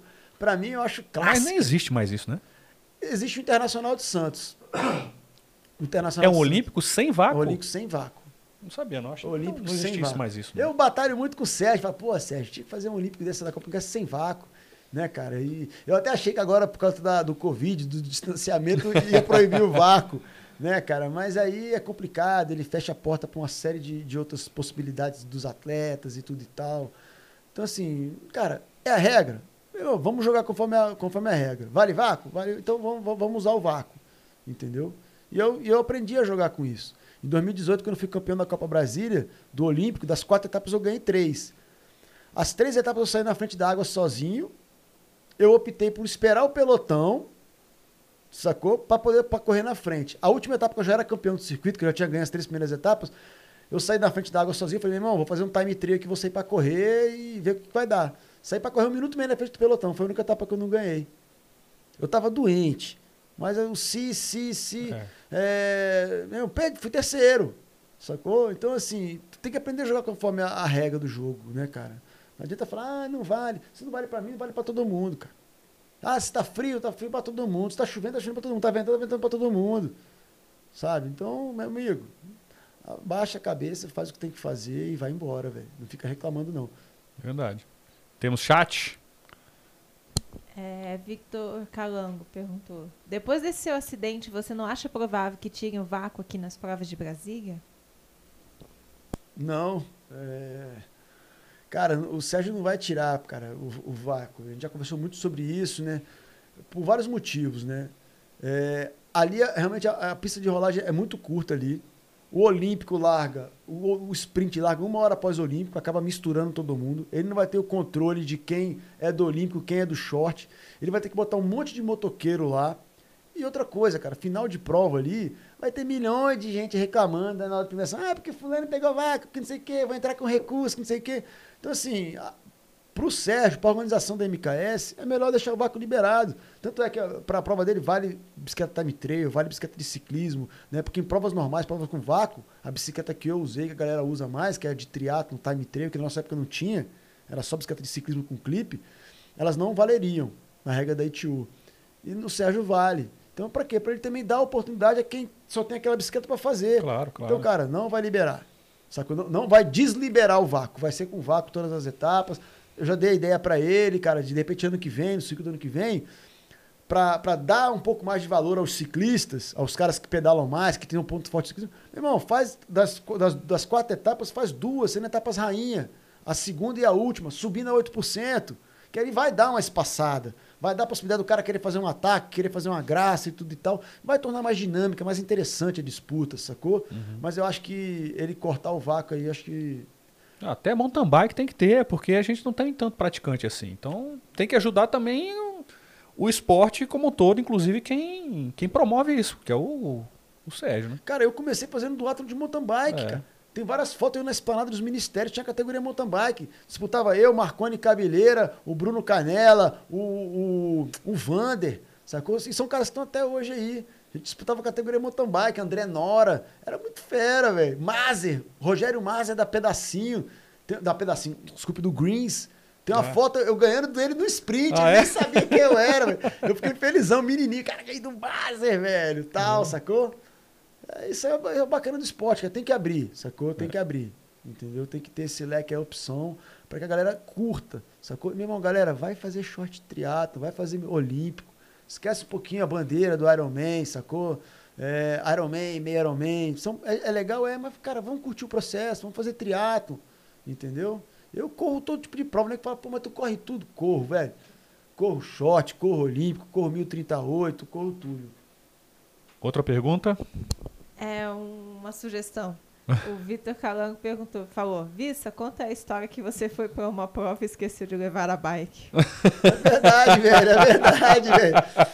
Eu era moleque lá na esplanada dos ministérios. Só a bike que você esqueceu. Foi, velho, foi um doato na esplanada, cara. Ah. Eu fui correr a prova, né, e eu, porra, né, entrei no carro, né, eu tinha uma Santana Quantum. Pô, que saudade desse meu carro. E eu dirigindo, falei, pô, tô esquecendo alguma coisa capacete tá aqui, sapatilha tá aqui, o número tá aqui. Porra, o que, que eu tô esquecendo? Aí, meu irmão, beleza, parei o carro estacionei na esplanada ali, botei a mochila nas costas, fui andando para a direção da área de transição. Quando eu fui direção, andando, eu vi um cara empurrando a bike. Falei, puta que uma bicicleta, velho. Aí voltei em casa, deu tempo de buscar a porra da bicicleta. Hoje o que, que eu faço? Meu carro dorme na garagem, cara, um dia antes da prova, eu já desço, arrumo tudo, desço, boto a bicicleta, deixo todas as mochilas, todas as sacolas separadinhas. Sou bem metódico, bem enjoado com isso. Só que eu deixo tudo prontinho dentro do carro. Do dia de manhã é só a roupa tal. E tomo banho, sacou? Faço o que eu tenho que fazer e desço, tá tudo dentro do carro já pronto, sacou? Só Isso eu nunca fiz, não. Eu geralmente arrumo só em cima da hora mesmo. já, já tem um ritual, né? A gente é. cria um ritualzinho ali e tal, de arrumar as coisas, tudo e tal. É, é raro eu esquecer alguma coisa, sacou? É raro. Mas acontece. É, show de bola. Você quer deixar algum recado? Quer falar mais alguma coisa? Cara, eu acho que o recado é as pessoas, sabe, amarem mais, serem mais tolerantes, sacou? É, se entregarem integral, integralmente por aquilo que estão fazendo. Sabe, se você fez uma escolha de fazer um triatlo, se você fez uma escolha de fazer um duatlo, pô, faz com amor, cara. Hoje em dia a galera quer muito negócio. Isso um, eu acho que é um ponto negativo das redes sociais. Sabe, o cara quer ter o PB, RP, NPC, SPC, essas siglas que criaram. É sub isso, sub aquilo. Aí quer ter a meia de pé de pica de baleia, o banco de couro de cabaça de capivara, o tênis de não sei o quê. Essa fresculhada toda que nego inventou, sabe? Pra quê? Pra só a questão da aceitação, para você ser aceito naquele grupo. Você tem que ter a bicicleta tal, tem que ter roda tal, tem que ter tênis tal. Galera, não precisa de nada disso, velho. Não precisa de nada disso, é só ser feliz, só ir fazer por amor, com amor, né, cara? Não, não, não esperar tanto, né, de querer fazer. Outro dia eu recebi uma mensagem de um menino, cara, de 15 anos, que treina lá no Sul, com o Juraci, que me segue no Instagram. Um moleque mandou pra mim assim, desse jeito, direto e reto. Vissa, quanto você tem no, no, nos 5 mil, 5 km de corrida? Falei, cara, tem 16 e 20. Ele voltou assim, vou bater seu tempo. Eu falei, eu falei, bicho, eu tenho certeza que você tem potencial para correr para 15 minutos, velho. Não se prega no meu tempo, não. Vai, velho. Eu acredito em você. Ele, sério? Eu falei, é, velho, você tem potencial, eu vi. Era o que o moleque precisava ouvir. O cara tá lá na casa do cacete com 15 anos, preocupado em fazer um tempo melhor que o meu. Nego me perguntar, ah, quanto tempo que você fez? Quanto tempo? Meu irmão, não sei, velho. Olha aí na revista. Sacou? Às vezes você faz um tempo X e não ganhou. É. Entendeu? Então, assim, isso é muito relativo. As pessoas estão procurando muita felicidade em métricas, em tempos, em aceitação. E a felicidade está só dentro, velho. Está só em se aceitar, aceitar o seu real tamanho, ter gratidão pelo aquilo que você é. Cara, eu chego, eu gosto muito do Havaí, porque você tá naquela largada, eu sou só mais um, velho, como sou nas outras aqui. Você não é fulano, não é ciclano, não é ninguém. Você é você só, velho. E ser só mais um na vida é tão bom, velho. É tão bom, sabe? Você não ser o fulano, o ciclano. Meu irmão, eu sou só isso, velho. Que nem a mãe perguntou pra você, achei que você era mais alto. Não, querida, é só isso aqui mesmo, essa porra aqui. e, sabe? É, é, tão bom essa simplicidade da vida, cara. Viver o simples e o certo. Ser honesto, ser uma pessoa boa, ser, tentar ser uma pessoa coerente, sabe? Tentar ser uma pessoa de julgar menos sabe? De, de, de, de, sabe? De não. Eu me pego, às vezes, cara, é, com manipulações comigo mesmo. Quando eu vejo que eu estou indo pelo caminhado, quando eu estou começando a manipular um pouquinho mais aqui meus filhos, julgar, ah, mentirazinhas, principalmente para mim mesmo. Eu tenho que ser honesto comigo mesmo, cara. honestidade não é devolver o, o, o, troco certo na padaria, não. honestidade comigo mesmo. Sabe, de aceitar o meu real tamanho, de andar dentro do que, dos, dos princípios que eu construí e o que eu acho certo. Talvez não. Assim, com certeza, tudo que eu penso, que eu tento viver, talvez não seja o mais correto. Mas se eu construir essa ideia, né, se, são os princípios que eu acho que eu tenho que, que, eu tenho que levar para minha vida, que eu aprendi com meu pai, que eu quero passar para meus filhos, porra, anda na linha, cara. Faz, tenta fazer o direitinho, velho. Sacou? Então, assim, é, é, é isso que eu tenho que eu acho que, fica legal de, de, de viver, de deixar de mensagem, meu irmão. Faz o simples, faz o certo, tenha amor, tenha gratidão e se aceite, velho sacou? Não fica esperando, cara, o, é, o recorde do amiguinho para você bater, a, a, ser mais rápido que fulano, ciclano e beltrano. Meu irmão, faz o teu, sacou? Não precisa olhar pro lado. É legal ter parâmetros? É. Mas, bicho, faz o teu, velho. Sacou? Isso cara. aí tem me feito ser um cara feliz, cara. Hoje, cara, eu sou um cara, me sinto um cara realizado, me sinto um cara feliz, sabe? Por eu poder ter tudo isso. Isso é mais do que qualquer riqueza, do que ter é, bens materiais, do que ter tudo, velho. Sabe uma coisa legal desse tombo, velho?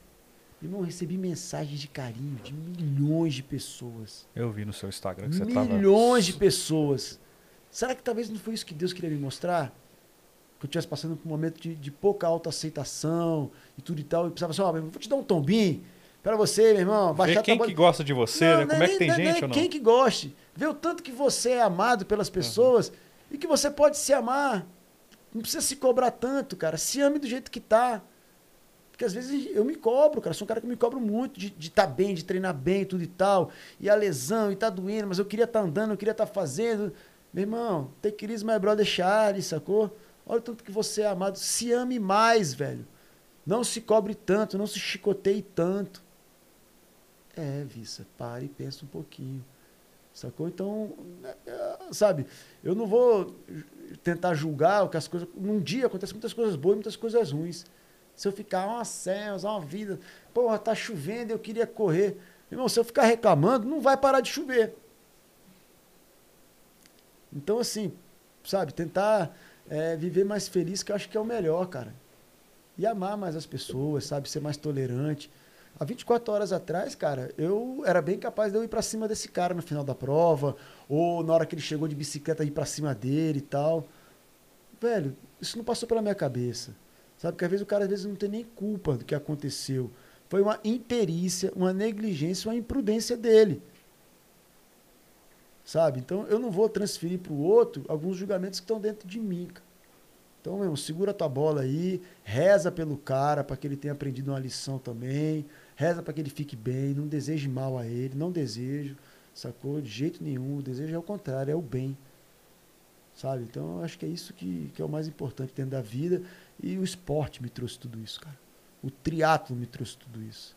Então é por isso que eu faço com tanto amor e vou continuar fazendo. Então, eu tenho tatuado aqui as caveiras do triatlo. Quero morrer fazendo isso, natação, ciclismo e corrida. Oh, legal. Sabe, eu quero, eu, sabe, fazendo isso há tantos anos, eu quero morrer fazendo triatlo. Não quero morrer atropelado nem nada, é. não. Pô, de jeito nem nenhum. durante. Né? Pô, tá doido, velho. Né? Mas eu quero, eu quero poder fazer isso o resto da minha vida, que é uma coisa que eu faço com amor, cara. Uma coisa que eu faço com amor. Show de bola. Cara, muito obrigado pela sua Porra, seu depoimento, cara. Foi muito bom, cara. Que papo legal, que papo gostoso. Pô, agradeço de coração a oportunidade aí, cara. É. E lembrar todo mundo para poder se inscrever no nosso canal, hein? Não esquece. É a forma de, de ajudar a gente. Inscreva no nosso canal do YouTube, VO2 Sportcast, e também no Instagram. E sua, seu Instagram, YouTube, qual é o seu, seu... Cara, Vica Saraiva, né? Porque eu tirei o C cedilha, porque lá nos Estados Unidos, né? Eu quero atingir uns americanos aí também, né? É, né? Uns americanos, aí eu tirei o cedilha, então é Vica Saraiva, tanto no Instagram quanto no...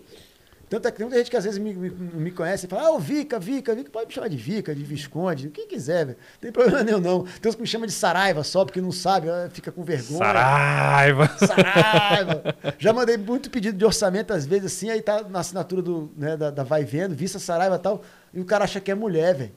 Teve uma vez no ah. Instagram, no, no, Facebook, o cara começou meio com a, sabe, com, a, é, com, com um papo meio floreado e tudo e tal. Aí eu falei, bicho, mas eu vi que ele achava que era mulher. Aí eu falei, ó, oh, Vissa é de Vicente, tá? Uh, rapaz, desculpa, o cara ficou todo desconcertado, velho. Ficou todo desconcertado. Não, acontece, acontece. Tá, tá, tá de boa, tá em casa. Show de bola, cara. Pô, cara, obrigado, obrigado demais, velho. Feliz obrigado. demais. Parabéns pelo programa, parabéns pelo estúdio, parabéns pela família. Sacou? Parabéns pelos terrários. Pô, adorei. Galera, o cara aqui é, é, é, é, um, é um puta né, entrevistador aqui com muita inteligência, com muita sapiência, né, cara? Pô, fiquei feliz de, de a gente estreitar esse laço e que a gente legal. estreite ele mais ainda daqui para frente. Ah, né? com certeza. Isso aí não tenho a menor dúvida. Pô, fera demais. Obrigado, Obrigado mais uma vez. Valeu demais. Tchau, gente. Valeu.